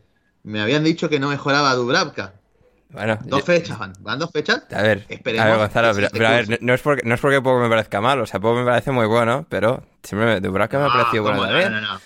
A mí, a mí- pero a mí me extraña que digas que no te parece muy bueno cuando, o sea, hablábamos mucho de que era bueno. No, sí, sí, pero es decir, cuando si vas a quitar a Dubravka, yo esperaba, pues yo que sé, un, un portero un poco más joven y que, yo que sé, sepa jugar mejor con el pie y tal, que es lo que... ha- Bueno, no eso, ese es su gran problema, probablemente, pero... Es decir, Dubravka más saber salir por alto, es decir, vale, es una mejora y tal, y Sí, bien, pero... es una mejora muy, y muy importante, y creo que esto Leo sí lo va a compartir conmigo, de eh, cuando veíamos exhibiciones de Dubravka, y que después Cava se comía un gol que era bastante Bueno, Leo, evitable. por tranquilo esa- que recuerda quién recuerda las invitaciones al programa, ¿eh?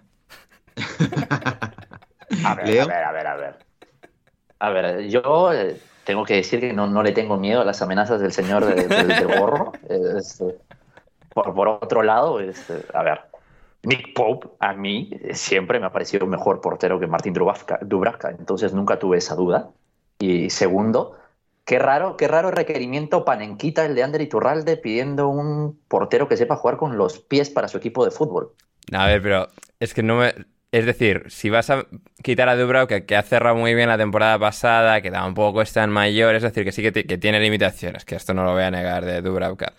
Es decir, ya que estás, pues vete a por alguien todavía mejor que Pope, ¿no? Ya que tienes el- todo el puto dinero de Arabia Saudí, pues hombre, igual eso, Sí. pero, pero Pope bien. Yo creo o sea, que, o sea, es- no, creo que es una mejora, que yo creo que igual es una mejora bastante importante, eh, pero que es una primera mejora, obviamente. Después, al final, el proyecto este está- recién están empezando y nos estamos sorprendiendo porque quizás no están yendo por fichar sin cabeza a cualquier cosa que se pase a medio metro de St. James Park. eh, pero creo que eso habla bien, de hecho, ¿no? De bueno, empezamos a construir esta base de futbolistas a medida que el proyecto vaya creciendo, de que nos podemos instaurar peleando por esa séptima plaza, quizás entrar a Europa, ahí ya después que venga lo que es una inversión más grande, eh, que empezará ahí, sí, quizás ya dentro de dos o tres años, empezar a cambiar a estos jugadores como Pop puede ser, como puede ser Trippier también al medio plazo, pero creo que son buenos futbolistas para mejorar lo que ya se tenía y que justamente Newcastle pueda pelear de mitad de tabla hacia arriba, que creo que ese es el objetivo ahora, evidentemente. Hmm, Sí, sí, sí, totalmente. Y cerramos con... El que para mí me ha parecido, o sea, creo que Cristian me ha, parecido intuir antes que no está de acuerdo, pero el Nottingham Forest West Ham me ha parecido buenísimo el partido, ¿eh? Eh, 1-0, victoria del Forest, su estreno en casa. Eh, un partido lleno de locos giros de guion y en el que al final eh, el equipo de Borja se ha llevado el gato al agua. Um, Cristian. Bueno, el criterio, el criterio veo que es bajo, así que. Hostia, Cristian, a ver, Eh, que, es por que- tu a ver, que sí, que no Ha- sido un partido sido- de fútbol intelectual de los partido- que te gustan a ti, lo que tú partido- quieras, no, pero, pero ha sido ha partido- sido un bueno, correcalles no. muy divertido. A ver, joder, me estabais antes eh, encumbrando el Chelsea Spurs y os lo compro, segunda jornada de Premier, os digo, vale, eh, no me digas que esto ha sido, sí, ha sido un correcalles, ha sido un, en catalán decimos un desgabell. Ha bueno, pues una, es un desgabell, un desgabell muy bueno, Cristian. O sea, aquí estamos para los desgabells. A, a, cualquier propuesta. Que se lo pregunten al bueno de Steve Cooper, o, ¿sabes? Es decir, yo creo que ha sido un partido... Bueno, que a ellos, les habrá jodido una barbaridad, pero de nuevo, esto ha sido, es decir, mucha intensidad, mucho ritmo, muy poco especular, todo, o sea, para adelante y que venga, que, estamos, que mm, volvemos a la Premier y que, estamos muy felices. al final se resuelve con un gol de rebote eh, muy triste, ¿no? Entonces, no, lamentable, pero, pero es todavía más divertido. O sea, un correcalles que, que luego se resuelve con una mierda de gol. Eso, que, que, el, que, el, primer gol en Premier después de 29 años son. Que después de 29 años. El, que después de 23 años el gol sea este. Qué bien juega Alfores, qué bien juega Alfores. Pues eso, no sé, ha sido para mí, lo he visto entre Pinto y Valdemoro, para ser sincero, porque no me estaba, es que no me estaba trayendo. Entonces, yo cuando no me atrae algo, entre el calor que tenía y, que sí, es que no, no, yo no tenía por dónde cogerlo. Que no se enfade Borja, pero vamos, que, que, es lo que hay. Es decir, me ha parecido un partido, sí, de domingo por la mañana, de. Bueno, eso, eh, ahí ha estado, ya está. claro, es que si me subís antes al podio de a lo mejor uno de los mejores partidos de la Premier, ya ahora el, el, de, el de Londres, pues, hostia, que este lo encumbréis, bueno, tú, Ander, porque creo que Leo y, Gonzalo tienen más, más gusto y más sentido. Sí, pero bueno, más sueño porque Gonzalo estaba durmiendo mientras este partido se estaba jugando. Viniendo sí, sí, no me escondo. Yo, lo que digo es, eh, habrá que ver pues cuánto el señor... no, pues has hecho bien, Gonzalo, sinceramente, has hecho bien. eh, ¿cuánto, ¿Cuánto le habrá pasado el, el, profesor, el profesor universitario, Ander? No, no, o sea, que yo, que yo me esperaba mierda de esto, pero no sé, ha sido como... No, ha, sido un ritmo tan alto que, no sé, no... me me ha parecido entretenido. Porque ha sido un, un, un, eso, ha sido un partido de pollo sin cabeza. Eso, Entonces, eh, o sea, de, fútbol, de, lo que aplauden, de lo que aplauden, porque es como, sí, fútbol, efectivamente, ¿no? Porque es como, buah, eh, se ha pegado un carrerón para evitar ese saque de banda. Sí, un partido bueno, tribunero, Cristian, o sea, de los que nos gustan. Ah, eso lo entiendo igual, ¿eh? Eso lo entiendo. No estaba, eso lo... no estaba preparado, yo no estaba preparado para esto y esperaba, y creo que Steve tampoco, de, de Steve espero mucho más y, y, por supuesto nos va a dar Buah, le va a eh, costar muchísimas lecciones. Que comprar a 20 tíos distintos, ¿eh? Y, y, espérate que los que faltan por llegar. creo, que faltan pero, otros pero, 15. Sí, por eso, por eso. El ritmo que lleva Marinakis.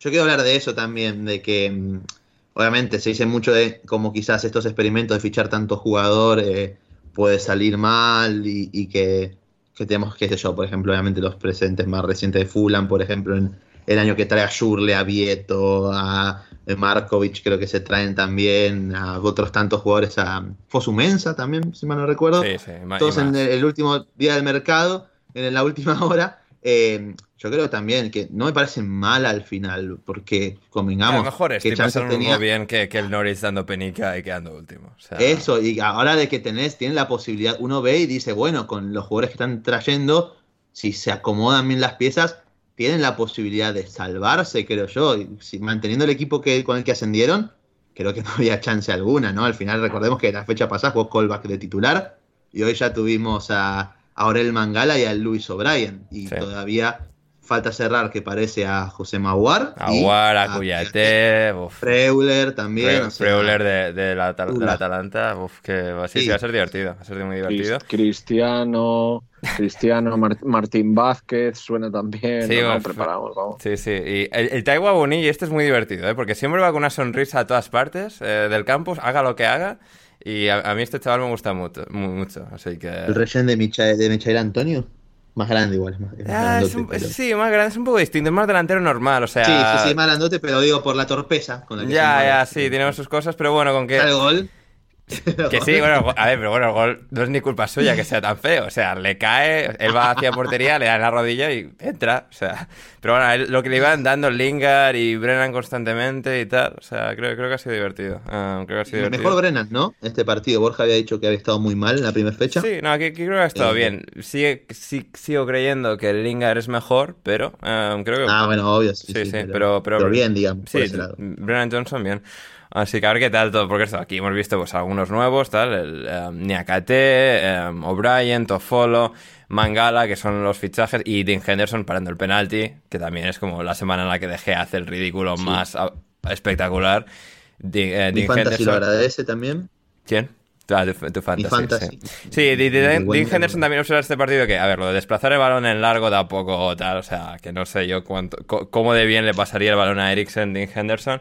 Pero sí, dio una sensación de más entereza que, que dejé. Y bueno, pues eh, bien ahí. Em, Leo, ¿algo para completar y cerrar esto?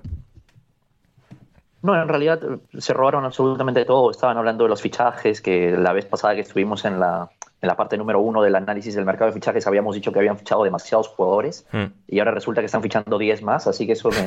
sí, ahora, ya tenemos que abrazarlo, o sea, ahora ya no podemos criticarlo, ahora ya es abrazar el caos y, a donde nos lleve este, este, este, este, este tren. Y, y, respecto a la perspectiva del partido, pues yo prefiero, a ver, como aficionado al, al fútbol, yo prefiero que haya discusión entre Ander y Cristian en que si fue un buen partido o un mal partido, a que a que, todos, a que todos estemos de acuerdo en que el Forest es una puta mierda de equipo. Entonces, Leo, Leo, pero es que es que no es que no hay pie a discusión, ¿sabes? Si lo hubiese yo, yo entro al trapo, pero es que uf, eh, es justito hoy, es justito. Es justito, nos queda todavía la última sección del programa. Eh, también ha habido Championship y tal, pero bueno, vamos justos de tiempo, así que pequeña pausa musical y volvemos con las preguntas y nuestras respuestas en alineación indebida.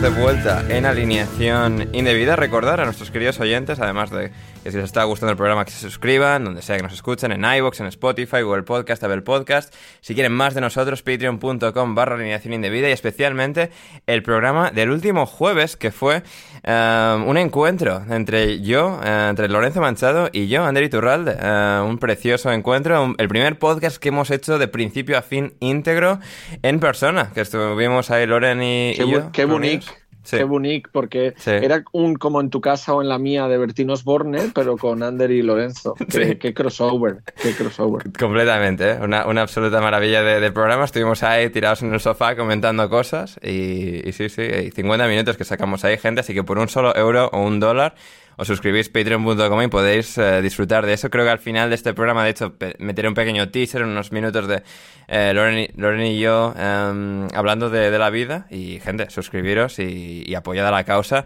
para, para, que esto siga creciendo y para que podáis disfrutar de ese precioso, maravilloso programa que nos salió eh, en casa de don Lorenzo Andrés Manchado. Así que fantástico, fantástico todo eso. Y muy bien, vamos con las preguntas de nuestra querida audiencia, de nuestra querida audiencia, empezando en este caso por, por, por, por, por, por em, Héctor, bueno, no nos quedaba em, alguna de Héctor, que ya habíamos llegado casi todas, pero tenemos una para mí, que me dice, a mí, Ander, mejor delantero de Europa en la actualidad, ¿y por qué es Fabio Silva? Bueno, pues porque ha vuelto, es decir, ha ido a su nivel, el Wolverhampton le quedaba grande y ahora ha podido, digamos, completar o va a poder completar su formación como futbolista en el Anderlecht y ya está marcando cada, dos cada semana, así que esperamos mínimo 40 goles de Fabio Silva en el Anderlecht antes de volver la próxima temporada ya para suplir de manera definitiva a Raúl Jiménez con los Lobos de Wolverhampton. A ver, ¿qué más tenemos de nuestra querida audiencia?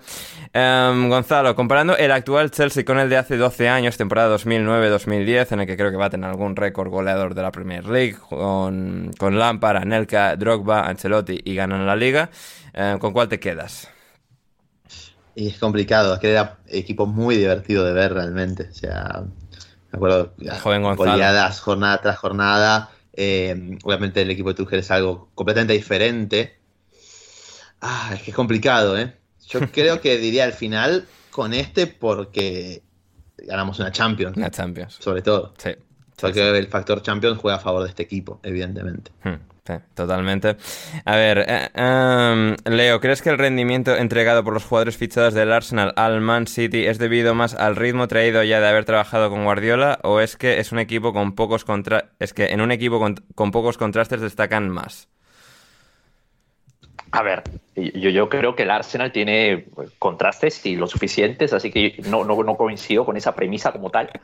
Así que yo, sí creo que hay un tema de competitividad y de exigencia. Estos, señores han estado jugando a todas las semanas tenemos que ganar, así que eh, eh, es parte importante de lo que están trayendo ahora al Arsenal, ¿no?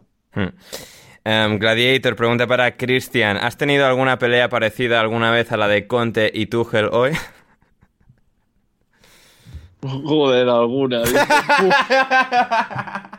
Madre mía, alguna. Lo que no sabría contarla. No, yo sí que es cierto que, por ejemplo, durante el partido también se vive y todo eso, y soy muy de los que lo que pasa en el campo se queda en el campo. Eres, pero, eres como Tomás Tuchel entonces.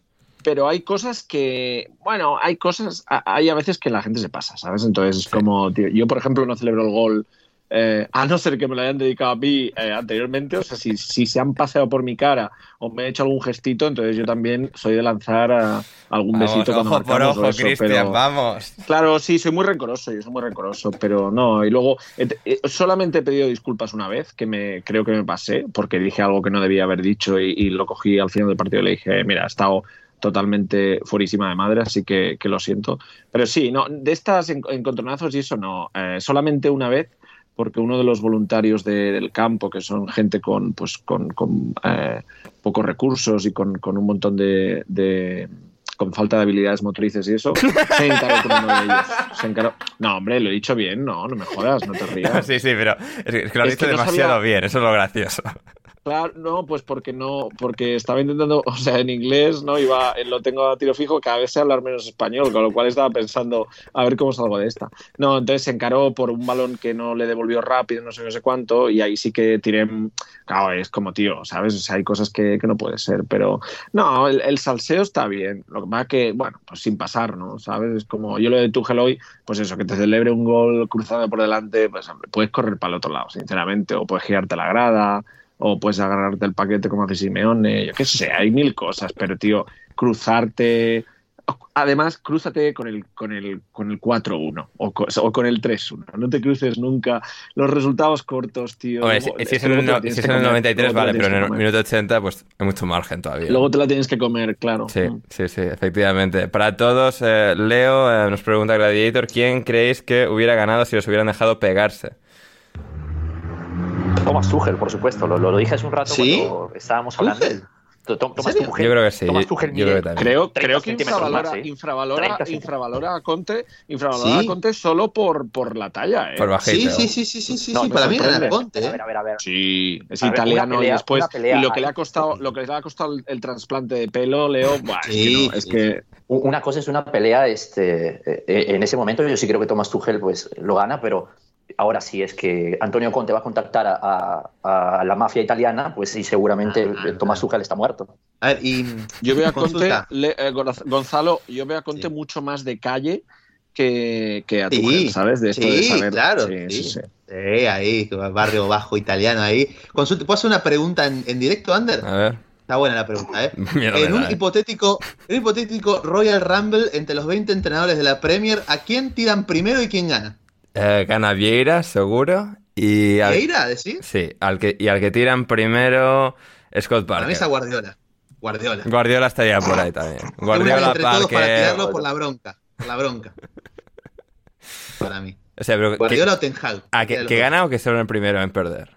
No, no, no, que, que- que lo, lo tiran primero. Lo tiran el primero, en ser eliminados. Sí, los No, espera, espera, espera, espera, espera. A ver. Espera. Al primero en tirar tiene que ser a Frankie Lampard, ¿eh? Yo creo que todo el mundo lo odia.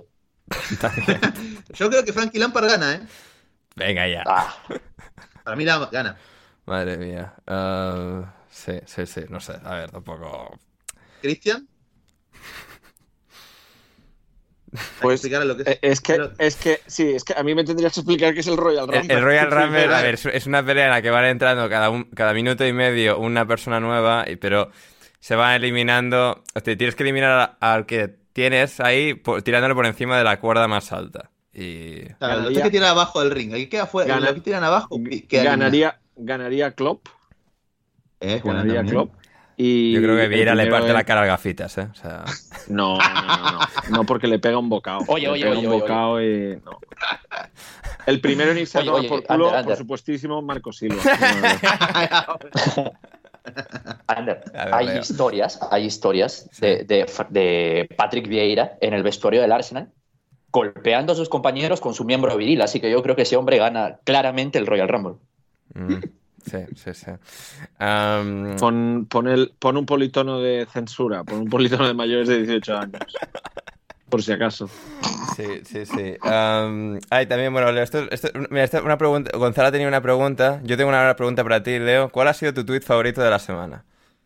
En twitter.com. Mi tweet favorito. Sí, sí, sí. Mi tweet Porque hay muchas pues. preguntas al Pues, respecto. yo- yo- y, si, y si tratamos yo- el yo- tweet de inicio, o sea, ya el tweet original creo que explicará todas las demás preguntas. Yo creo que mi tweet favorito de la semana ha sido uno en el cual te, te invitan a ti, Ander Iturralde, a informarte con un medio de comunicación en el cual tú eras el, el- el presentador de su podcast. Sí, Así sí, que sí. O sea, supongo que, me- me que dijeron- muy irrecuperable este. Me dijeron, busca la media Lester, la media inglesa en YouTube y e infórmate un poquito. Eso fue. Fue, fue con ese tonito, ese tonito es maravilloso. ¿eh? Sí, sí, o sea- un poquito. Sí, sí, sí. Se, se- se leía así, espera, a ver si encuentro el tweet exacto, pero, pero era Yo lo básicamente busco, yo lo busco, si no. Sí, sí, es que yo tengo ya un lío ya de tweets, pero diría que, o sea, había sido...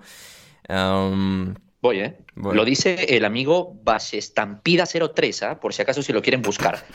Eh, él, dice, él dice, te aconsejo, que, te aconsejo que antes de soltar semejante chorrada, sin ningún argumento que lo respalde, pongas en YouTube la media inglesa Leicester. Así igual te informas un poco y descubres que no, que Leicester sin Europa no puede mantener su, su plantilla y, te grita además, no pueden fichar.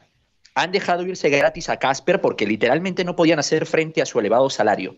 Claro, Pero desde claro. la ignorancia más absoluta y desde Twitter es más fácil decir que sí pueden. Así que bueno, Así que... Eso. Eh, no, fantástico. O sea, a ver, fue muy gracioso porque en plan este tío que no tiene ni puta idea de quién soy.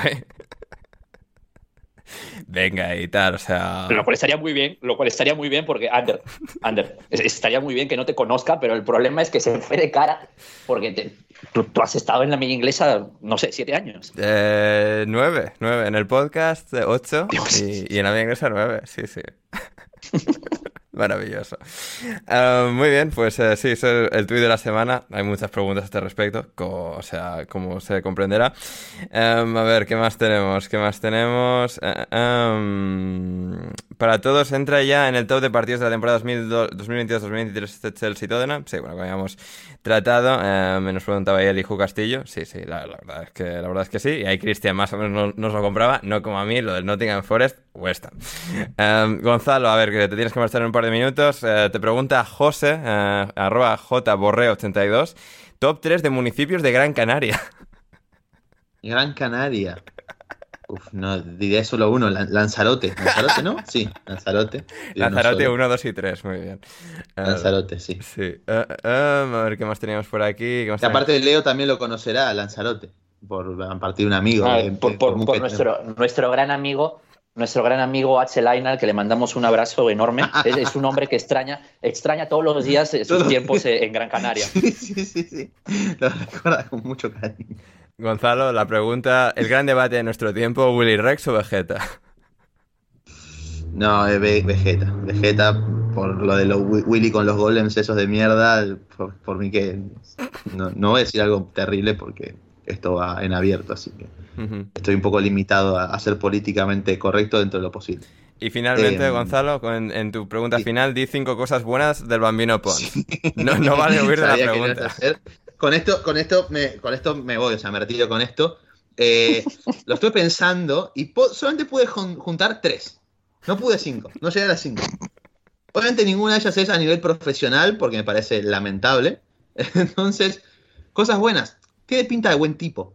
Tiene pinta de buen tipo. Eh, te puedes tomar unas, unas cervezas ahí con él y pasarte un buen rato contándote alguna que otra anécdota. ¿sí?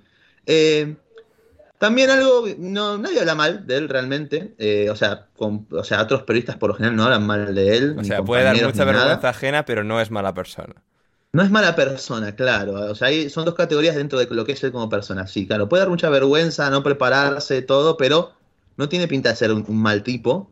Eh, y después, bueno, su gusto musical, supongo, porque, o sea, también canta canciones de rock internacional, rock nacional, perfecto. O sea, ¿te imaginas que hay un gol y se pone a cantar un tema de, de Bad Bunny, por ejemplo, de, mm, del Duki? O sea, eso sería, eso ya para pagar la tele sería. Así que, bueno, hay que valorar dentro de todo, lo que si te puede dar más o menos vergüenza, que eh, su gusto musical eh, está, está muy bien, está muy bien. Y bueno, los otros dos las debo realmente. Si quieren poner el factor de la nostalgia de que cuando era chico y tenía Claro, claro. dos- 10 años y tomaba la, la merienda en lo de mi abuela y miraba el partido de el Liverpool Aston Villa en el 2006, bueno, si quieren poner eso como el, tema de la, de la, nostalgia, también, que creo que es su único valor, valor realmente interesante como periodista. Después me quedo una, lo siento Lobato y a, y a, la, y a la, audiencia, pero si quieren, algo bueno. Déjame ayudarte, déjame ayudarte, déjame ayudarte, Gonzalo, con ese uno. iba a decir una también, eh, pero sí, Leo, dale. El bambino, el bambino Pons trabaja en, en ESPN, cubre para prácticamente todo Sudamérica, eh, Sudamérica excepto Venezuela. Y lo que tiene ESPN es que tiene gente muy, muy, muy insoportable de escuchar. Y el bambino Pons no me parece ese tipo de persona, no me cae mal. No me, no me cae mal, como, por ejemplo, eh, Frank Canepa, Frank Canepa, que es un hijo de puta, por ejemplo, no lo tolero. Pedro Wolf. Pedro Wolf, Dios, Pedro Wolf es otro idiota. Un saludo por, por, ahí va, escuchando. no, me importa, no me importa. Eh. A, mí eso sí no me importa, ¿eh? Bien, bien. Yo no soy un periodista que quiere trabajar en ESPN. Gonzalo sí tiene que cuidarse un poquito más. no, y, lo otro que, iba a decir es que, bueno, que algo, otra cosa buena, eh, hablar de él me da muchas interacciones en Twitter, así que muchas gracias, Bambino. Eh, eso es lo último, supongo. Así que con esto me retiro. Y con esto se retira Gonzalo. Seguirle en Twitter, arroba Gonzalo Carol 29. Ve Gonzalo a ganar partidos de balonmano. Sí, esperemos. Muchas gracias a todos y nos vemos la próxima. Ah, vaya, con Dios. Muy bien, y ya con las últimas, entre Leo y Cristian en el programa de alineación indebida de hoy. A ver qué más teníamos por aquí. Leo, podemos ir felicitando al Manchester City por la Premier League conquistada. Nos pregunta Diego Ramos. Es que tiene toda la pinta, pero no me quiero mojar. No me quiero mojar, pero tiene toda la pinta. Déjame decirte. Sí, sí, sí, efectivamente. Sí, es, es, un sí, sí, rotundo. Sí, sí, sí, sí, sí, sí. Mójate, Leo, mójate, sí, total. Sí, sí, sí. um, y bueno, nos pregunta Esteban García para Cristian, cambio de táctica este año. Bueno, Cristian, a ver, más allá del cambio de táctica, esto quizás es difícil de, Es que es muy bueno, Ander, espera, que es muy bueno. ¿Ah, es que ayer salí con un 4-4-2 y me dijeron, maldito hijo de la gran puta, siete años después te has convertido en el más inglés de todos. O sea, eh, sacrifiqué el 4-3-3 con el que vengo dando la turra en los últimos siete años. Madre mía. Porque tengo del Barça de Guardiola, ¿eh, Cristian? Madre mía, la que estoy liando. Entonces dije, voy a probar el 4-4-2. No salió como esperaba porque fallamos más que una escopeta feria. Nos quedamos en un 2-2, pero sí, sí, eh, he cambiado un poco. Siempre mm, mis equipos acostumbran a ser bastante versátiles en cuanto a los principios son los mismos, pero sí que me gusta, lo que pasa es que es muy pronto en pretemporada, bueno, inicio de temporada, como para empezar a hacer estos inventos. Pero ayer me hizo mucha gracia que me, vino el capitán y me dijo, tío, te conozco hace siete años que aterrizaste, dice, te estás convirtiendo tú, eres más inglés que yo, me dijo. Y dije, uff, eh, cuando me dijeron esto dije, ojo, cuidado. Así que sí, sí. Maravilloso, maravilloso. Em, ¿Buenas expectativas para la temporada, Cristian, con el Biggleswade United? Para esta semana, sí. Luego las semanas siguientes Dios dirá. Dios dirá, muy bien. El, el, devenir, sí, sí. Lo dejaremos ahí. Yo, ¿ves? En esta situación soy un poco como Leo, no me mojo. Maravilloso. Leo, voy a necesitar que en esta te mojes. ¿Es Gabriel Jesús el mejor fichaje del Arsenal en los últimos años? Defíneme qué es últimos años. Em, de, de la marcha de Wenger hasta aquí. Uf, bueno, ahí sí me cambió la figura porque yo pensaba en Alexis Sánchez y dije Alexis Sánchez es muchísimo mejor por, pero a ver, a ver, a ver. A o sea, Emery más Arteta. Mm, pues ese lo te diría que te, diría que Martin Odegaard o Thomas Partey, que fue muy sorpresivo por, eh, por todo lo que pasó, pues me, gustan, me gustan, pero sí, está en, la, está en la lucha. Vamos a ver, son dos jornadas, no, no sabemos exactamente qué va a pasar, pero podría estar entre los cinco más ilusionantes con seguridad. Hmm. Muy bien. Eh, para Cristian, top 3 de fichajes de este verano en la Premier League que van a acabar en el coño de la Bernarda. la gente tiene una memoria, chico. Eh, hostia. Esta me pilla bote pronto. Uh, todos los, pues los del United, Lisandro Martínez y Christian Eriksen, que los pobres van a acabar. No, no, no creo. No, no, ¿ves? Por ejemplo, no, no creo. Um, Calvin Phillips en Manchester City. Richarlison. Richarlison. Sí, sí yo no creo que veremos, no sé. Mm. Sí, no sé, no, no soy yo muy de, juicio de fichajes. Bien, bien. No, no, me, gusta el nombre de Richard. Que respeten, que respeten al coño la verdad. muy bien. Um, Etienne Leo nos pregunta, ¿deberían Conte y Tuchel luchar en el próximo Royal Rumble o al menos en un cabellera versus cabellera en el próximo aniversario de la Arena de México? Este último me gusta más, ¿eh? Oye, definitivamente, yo creo que eso es una gran idea para cuando estos hombres ya no tengan trabajo en el fútbol. Sería una gran idea poder, este, no sé, enfrentar a Guardiola con Klopp o a Guardiola con Mourinho o ahora pues Antonio Conte con, con Thomas Tuchel. Estaría muy bueno. Yo, yo pagaría mucho dinero por esto. Sí. Mucho dinero. Completamente, completamente de acuerdo. Ven a Cristiano Ronaldo en un futuro cercano como entrenador y de ser así sería bielsista, mouriñista o guardiolista, Cristian. No, güey, este no se sienta en un banquillo ni que va, que va, que va. Y no sería nada, o sea, no, no, no sería ni Insta ni. No, no, este va a vivir la vida y bien que hace las cosas como son. Mm, Leo. Cristian, o sea, cuando estamos, cuando estamos hablando de gente como Messi, Cristiano, Jordan, LeBron, esos señores no van a ser entrenadores, van a ser buenos de equipos. Claro, totalmente. Bueno, y, ni eso yo creo, ¿eh? Tendrán empresas que, bueno, que moverán capital y eso, pero yo creo que ellos no van a ponerse. es, que, es que precisamente tienen, tienen la vida solucionada para tener cero preocupaciones. ¿Tú crees que se van a meter en un jaleo de tener un, bueno, de ser propietarios? De que pondrán pasta que les sobra, pero yo creo que no van a querer saber nada de nadie. Y bien que hacen. ¿eh? Yo, yo si estuviera en esa situación haría lo mismo. Hmm. Sí, Totalmente, totalmente. Totalmente. Um, T.S. Monde, Cristian, ¿crees que la situación actual del United realza la figura de entrenadores previos como Ole Mourinho? No, realza lo que se lleva diciendo muchísimo tiempo y que todo el mundo opina y que es lo mismo, excepto ahora el bueno de Gary Neville. Eh, dice que los, los Glazers no, no, han invertido en United. No, no, no, sé qué está buscando con ese comentario. Pero no, realza. Bueno, que metan dinero a nivel City y Chelsea. sí, claro. Que realza la figura de que no hay un criterio. es que no es que no haya un criterio deportivo, es que no hay criterio a, ninguno de los niveles. A ningún Entonces, nivel. sí. No, realmente no. Entonces, eso es lo único que realza. Es una pena tener entrenadores de primerísimo nivel como están teniendo y de jugadores de primerísimo nivel como están teniendo. Y, y eso. Y que yo he leído hoy a Tom McDermott, que es eh, un periodista de, ¿no? de, bueno, que sigue al Manchester United y aparte aficionado al United y demás, rajando de, de este de, Bruno Fernández. Y es como, tío, eh, ¿he dicho Bruno Fernández? Sí, sí, sí. Sí, ¿no? Vale, vale. Em, claro, digo, y, es como, tío, un jugador que cuando llegó con, el United roto a mitad de temporada en el mercado de invierno, ¿sabes? un gran jugador. Y ahora se duda de él. Es como. Entonces, no, no, no creo, no realza para nada ni a Ole, ni a Mourinho, ni Fanjal, ni a nadie realmente. Ensalza la tristeza de, un de un todoterreno, no venido a menos, sino que no levanta cabeza. Es un poco se equipa podríamos equipararlo a lo que pasó con, con el a Milán también, ¿no? No hace tanto, pero pero claro, es que aquí el Milán yo creo que hubo una época que sí que bueno, dejó de gastar, por así decirlo, porque era, bueno, pues vacas flacas. Es que aquí no paran, no paran. Ya te digo, es que después de la, de la encerrona de Brentford estoy convencido que esta semana uno seguro yo apuesto por, por dos firmas. Es que de hecho Álvaro Rodríguez nos dice, por si no fuera bastante eh, Adrián Javio, ahora suena RDT, Raúl de Tomás. Pues imagínate, es que, es que, es que, es que, ¿dónde lo vas a colocar? ¿De dónde viene? ¿Qué, es él? Es que, siendo, siendo, un gran jugador, ¿es para la Premier? Yo creo que no. ¿Es para el United? Por supuestísimo que no.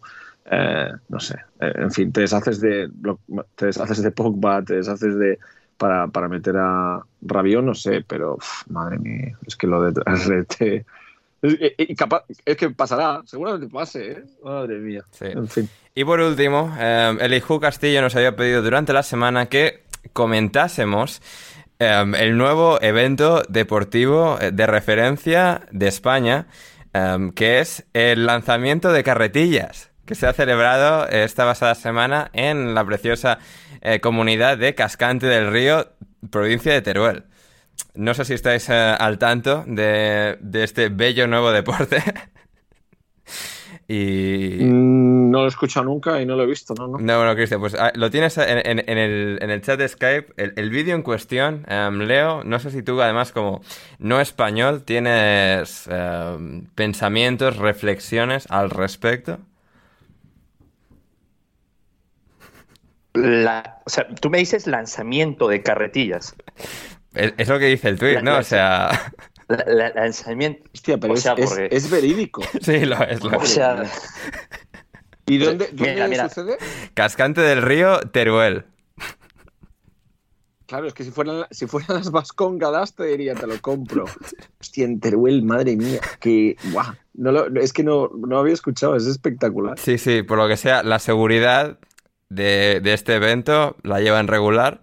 Y claro, en, en, el lanzamiento de carretilla como tal, pues en lo que el señor este que va da como una vuelta sobre sí mismo para ganar impulso, suelta la carretilla y vamos, da como a cinco personas eh, la carretilla.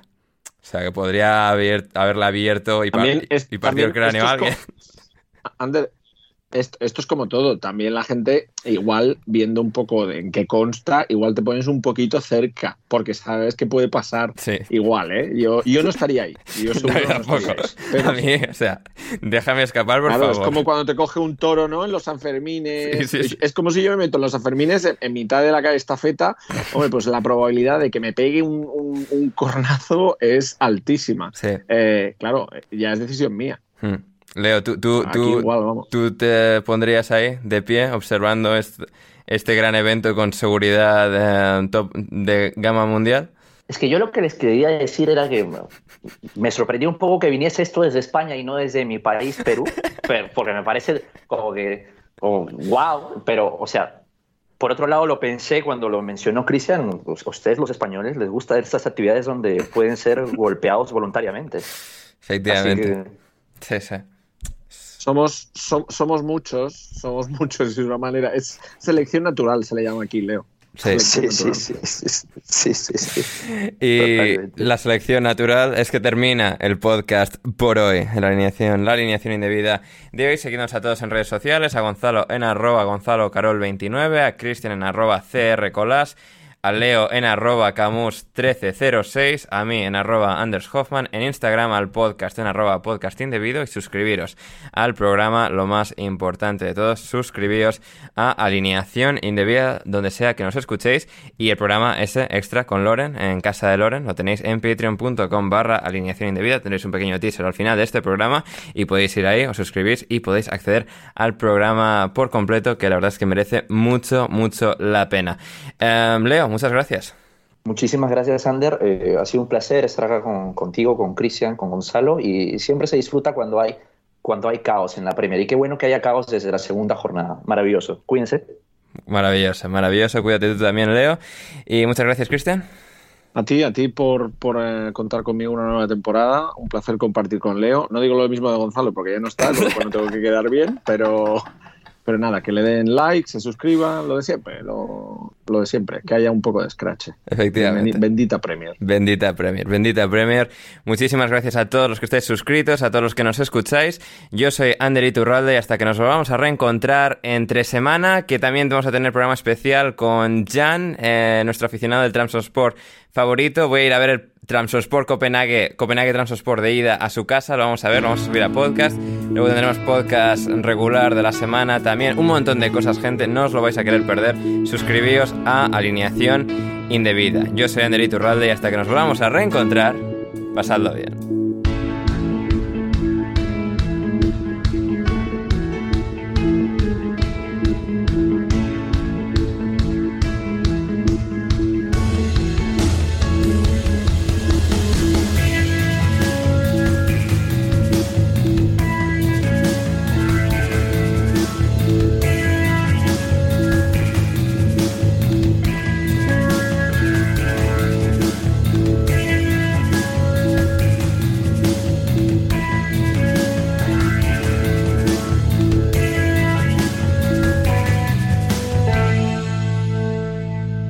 Hecho más podcast con nadie que con este hombre. Lorenzo Manchado, ¿cómo estás, Loren?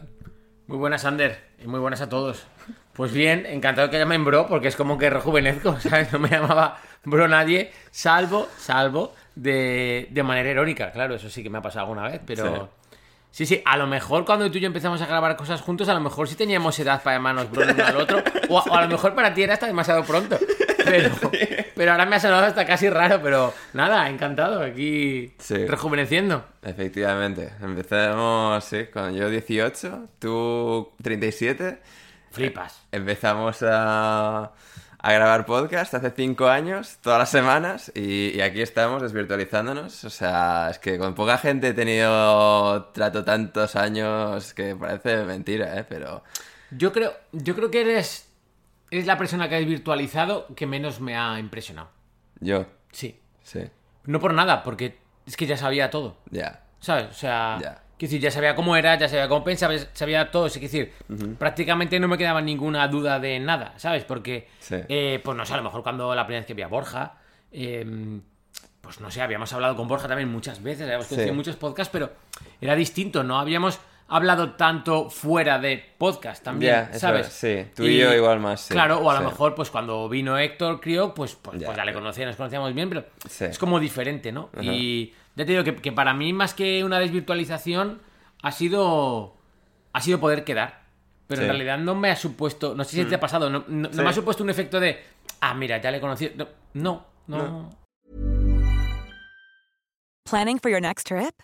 Elevate your travel style with Quince. Quince has all the jet setting essentials you'll want for your next getaway, like European linen, premium luggage options, buttery soft Italian leather bags, and so much more. And is all priced at 50 to 80% less than similar brands.